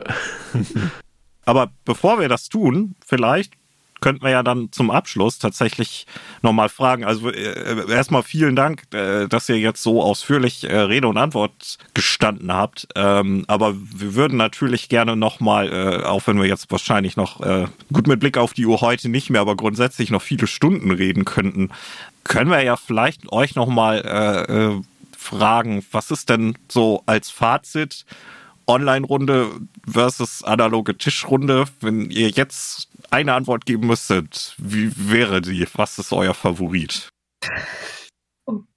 Also gerade aktuell ist es die Online-Runde, weil wir da halt ähm, die Spieler verteilt sind und ich mit denen gerade am, ja, das ist ja, habe ich schon gesagt, das ist die Runde, mit der ich gerade spiele, also würde ich die gern beibehalten. Aber wir treffen uns vielleicht auch dieses Jahr mal offline, vielleicht kriegen wir das hin. Also das wäre ganz cool, dass man mal so an einem Tisch hockt, da sind wir schon am, am Reden und planen, so Corona will und das alles klappt. Ähm, schaffen wir es vielleicht, uns mal auf dem Tisch, am Tisch zu treffen. Da wird es dann eine Offline-Runde ohne Aufnahme. Sehr cool, ja. Das, das wäre wirklich mal cool, ja. Ähm, ich müsste mich aber anschließen. Also tatsächlich, online hat sich richtig bewährt jetzt über die Zeit und ich würde das auch gar nicht mehr missen wollen, einfach weil es wirklich, ja, Rollenspiel für mich zu einem sehr viel regelmäßigeren Hobby gemacht hat, mich mit coolen Leuten zusammengebracht hat, die ich eben nicht einfach so persönlich treffen kann. Und das Tischrollenspiel, also wirklich das analoge Rollenspiel, wird dann halt für besondere Anlässe, Events und dann halt so richtig cool dann dafür vorbehalten. Ähm, genau. Das sind Aber so online hat sich bewährt. Das Goldrandgeschirr dann sozusagen, die Analogrunde. sozusagen. Genau, ja. Ja. Ich glaube, das, das, ist bei uns nicht anders, ne? Oder? Also das, also ich würde am liebsten, am liebsten würde ich nur am Tisch spielen, bin ich ganz ehrlich. Aber das ist unrealistisch. Das, das geht einfach nicht. Und ich, vor allen Dingen kann man nicht jeden Abend mal eben mittlerweile, ne? Wie, weiß ich nicht, wir sind alle aus der Abi-Zeit raus, aus dem Studium raus und was weiß ich was. Äh, die, das Leben sieht bei uns einfach anders aus. Und wenn ich mehr Freizeit hätte, würde ich gerne jeden Abend eine Tischrunde machen. Jetzt mal in dieser idealen Welt, wo es kein Corona mehr gibt. Aber das ist halt einfach nicht, nicht realistisch. Deswegen sind die Vorteile der Online-Runde einfach dieses, was wir jetzt ja schon mehrfach auch heute gesagt haben. Man kann mal eben für zwei Stunden spielen und muss nicht durch die halbe Stadt oder quer durch die Bundesrepublik fahren dafür. Und ja, wir spielen oder wenn wir äh, offline dann spielen, dann hat das auch mehr so einen Event-Charakter zuletzt immer gehabt. Ne? Wir hatten irgendwie zu, zu, ähm, äh, zu, ich hätte fast Silvester gesagt, Quatsch, ähm, zu, meine Güte, wie heißt es denn? Zu Halloween, danke. Wir hatten zu, zu Halloween halt gespielt am Tisch und das war halt irgendwie so ein Happening halt, weil ja, Halloween, wir machen Halloween-Abenteuer und so. Das wäre, glaube ich, online ein bisschen anders geworden. Hätte sicherlich auch funktioniert, aber da fand ich es halt mega schön, dass wir einfach am Tisch sitzen konnten und also ich freue mich auch auf die nächste Tischrunde mal wieder. Aber höchstwahrscheinlich werden bis dahin noch viele andere Online-Runden vorher sein. Mhm. Also bei mir ist es ähnlich. Ich muss aber gestehen, dass es ähm, ein oder zwei Runden gibt oder gab. Einige sind jetzt auch aktuell pausiert wegen diesem dusseligen Real Life, dass dann mit Arbeit und so ähnliche Nerven reinkommt. Ähm, dass wenn ich in meiner Traumwelt die von digitalen ins analoge transplantieren könnte, würde ich das ohne mit der Wimper zu zucken machen. Aber da das eben nicht geht, mache ich es auch online dann und dann ist das auch in Ordnung. Ähm, also für mich hat das Online das noch nicht so abgelöst, so vollständig, aber äh, ich habe auch kein Problem damit, online zu spielen. Also ich, ich empfinde das dann auch als eine andere Dynamik, aber nicht schlechter. Es ist halt dann nur anders. Und das ist immer noch okay und ich kann meinem Hobby nachgehen und das ist das Allerbeste dann. Ich glaube, Vorteil ist natürlich auch das, was Sam halt eben sagte. Ne? Ihr spielt jetzt ja in eurer Runde mit Leuten, die nicht alle aus der gleichen Stadt kommen. Da ist es ja auch utopisch zu sagen, komm, wir spielen jetzt nur noch offline Halt, das, das, das findet dann nicht dienstagsabends statt. Das muss dann halt irgendwie mal, äh, wenn alle Urlaub genommen haben oder mindestens ein langes Wochenende oder irgendwie so, damit es sich halt lohnt. Das denke ich mal ist auch noch ein wichtiger Faktor. Also wie, mit welchen, mit welchen Leuten halt hängt man so zusammen. Ja. Wenn man seine vier, fünf besten Freunde hat aus der gleichen Stadt und mit denen muss, muss man in Anführungszeichen jetzt online spielen, weil, weil, weil man sich offline gerade irgendwie nicht, nicht treffen kann oder will, ähm, dann ist das, glaube ich, ein, was anderes. Die, die Runde würde höchstwahrscheinlich dann, wenn Corona vorbei ist, sofort wieder äh, ne, was weiß ich, eine Umfrage machen, bei wem treffen wir uns halt dann als nächstes. Mhm. Ja.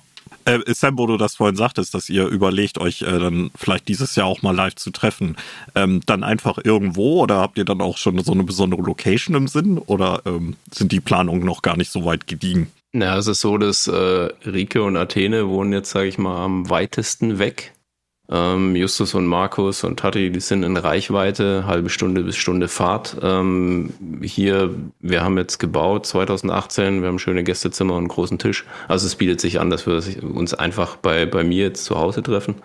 Ähm, und da ist das dann kein Ding. Da können Rico und Antenne, die kriegen ein eigenes Gästezimmer, sage ich mal. Und ähm, wir haben einen großen Tisch, an dem wir spielen können und vielleicht dann auch mal noch äh, Nürnberg anschauen oder so. Schauen wir mal, wie viele Tage wir Zeit haben und was wir dann machen. Aber vielleicht äh, schlägt dann doch das Nerdsein durch und kommen wir genau, ein, ein, großer Tisch reicht. ja, Paper das ganze Wochenende. ja, genau. Oder Brettspiele noch oder was weiß ich. Ja, genau. Ja. Genau, okay. ich habe ja über meinen Geburtstag äh, mit meiner Kampagnengruppe, also mit denen ich eben die zweiköpfige Schlange spiele, wir haben uns tatsächlich so ein Ferienhaus gemietet, äh, dass wir auch dann Wochenende besetzen werden, um Pen and Paper zu spielen und andere Brettspiele oder was auch immer. Ähm, und da werde ich eben auch eine aus meiner äh, Kampagnengruppe auch das erste Mal persönlich kennenlernen. Also da hat das Internet schon wirklich Leute zusammengebracht und das finde ich wirklich schön. Ja, cool. Okay, aber äh, bis es dann soweit ist, äh, seid ihr weiterhin erstmal noch digital äh, zu hören und zu sehen. Ähm, wir haben ja, du hattest ja anfangs schon gesagt, äh, ähm, Sam, dass äh, dein YouTube-Kanal Herr Walter heißt. Äh, den verlinken wir natürlich auch gerne nochmal bei uns in den Shownotes. Ähm, zieht euch das dann mal rein. Ähm, seid ihr denn noch irgendwo anders zu erreichen äh, für Leute, die das jetzt total spannend finden, was ihr erzählt habt und euch dann gerne mal äh, genauer auf den Charakterbogen gucken wollen? Ja, immer gerne über Instagram bei mir. rike.nerdsafterdark. Könnt ihr vorbeischauen. und mir gerne schreiben, wenn ihr Infos zu der zweiköpfigen Schlange zum Beispiel haben wollt. okay. Und Sam, bist du sonst außer YouTube noch irgendwo anders erreichbar? Putschst du noch in irgendwelchen Foren oder anderen Social Media Portalen rum? Genau, also ja, Instagram und Facebook ist alles auf dem Kanal verlinkt. Ich habe auch eine Homepage, wo das auch nochmal drauf steht, diese ganzen Links überall hin, www.samuel-walter.de. Ähm, da sieht man auch die ganzen Social Media Referenzen. Es gibt noch Homepages. Ich bin es gibt noch, es gibt noch Homepages, ja. Äh, genau. Irgendwo musst du ja dein Impressum hinpacken, ja. Ähm, dann machst du es da. Genau, also aber wie gesagt, per E-Mail, Insta oder was auch immer. Also wird auch schon genutzt, die unterschiedlichen Kanäle. Ja. Und wer genau. beim Googlen einmal falsch abbiegt, äh, glaubt, dass du ein Eventschiff äh, irgendwie hast, ne? Kann das sein? Ja, das ist richtig, ja. Das, äh, genau, gibt, gibt es auch, ja. Na, Herr Walter ist jetzt ein Name, den habe ich gekriegt mit 30. Ne? Es gibt ja Herr Lehmann, den Film, ich weiß nicht, ob ihr den kennt. Ähm, und meine Freunde haben das mit mir durchgezogen und meine Tochter stellt sich auch manchmal vor mich hin und sagt, ach Herr Walter. Äh, von daher. ähm, Sehr schön. Das ja, ist, genau. War klar, wie der, wie der YouTube-Kanal heißen muss, ja. Sehr gut. Okay. Ja, cool. Dann sagen wir auf jeden Fall tausend Dank, dass ihr ja, mal schön, aus, ihr da wart. Ja. aus der Welt des Online dass sie ja. aus der Welt des Online-Spiels mal erzählt habe. Ich fand das total spannend. Äh, auch vor allen Dingen, wie viele Sachen wir uns jetzt wieder einig waren. Es wird jetzt einige unserer Hörer nicht erfreuen, die sagen ja sowieso, dass Maurice und ich uns mehr streiten sollen und dann holen wir uns jetzt Gäste und dann sind die auch noch nicht mal anderer Meinung. Also gut, müssen wir gucken, wie wir damit klarkommen. Das aber, war aber echt witzig, weil wir haben irgendwann gesagt, boah, wir können ja mal einen Podcast machen, weil wir haben so viele unterschiedliche Meinungen. Das ist bestimmt voll interessant. Und die ersten drei Kommentare, die es halt irgendwie gab, war, ja, euch kann man ganz gut zuhören, alles okay, aber irgendwie ist immer das Gleiche, was ihr sagt. Und ihr, ihr kommt euch nie in die Haare und es ist voll langweilig. Und wir dachten, ja, was? Das kann doch gar nicht sein. Da müsst ihr mal Gäste einladen, die ganz andere, äh, ganz ja. andere Konzepte an ihr Rollenspiel ja, ansetzen. Genau. Machen wir demnächst mal, keine Ahnung. Nee, da lade ich lieber weiter nette Leute ein, äh, mit denen man oh. sich dann äh, sich einig ist.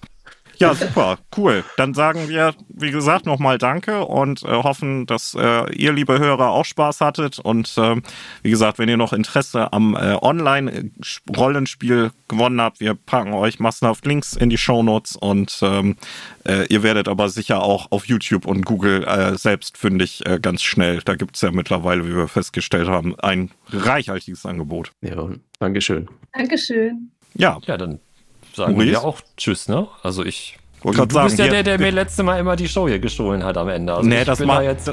Das mache ich jetzt nicht mehr. Ich sage auch nicht mehr, dass wir noch irgendwas ankündigen für die nächste Folge. Das sparen wir uns Das, ja mittlerweile. das, das haben, wir haben ja gelernt aus diesem Fehler. okay. Ja, dann sage ich äh, Winke, Winke, Bye Bye und dann Maurice jetzt. Aber Dann rufe ich noch ein ganz leises Adieu rein und dann reicht's. Tschüss. Adieu.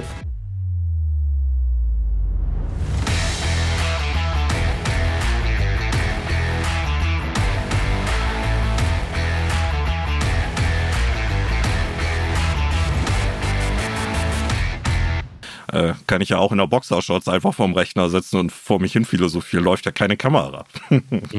Also, Arne, heute haben wir die Kamera an, also Vorsicht. Nicht Nase, nicht Nase bohren und so. ja, genau. Und bloß nicht aufstehen. Ich will nicht wissen, dass du umdrehst.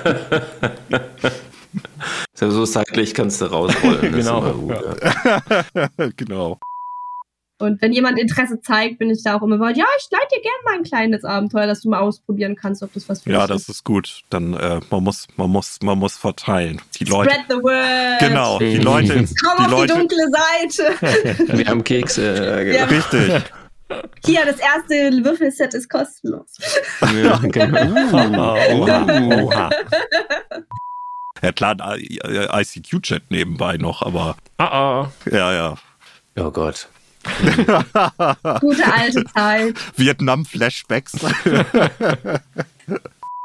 Komm, nichts gegen DJ Bobo. Da habe ich noch eine CD irgendwo im Keller von rumfliegen. Das, das, nein. Nein, einfach nein. Genau, einfach nein.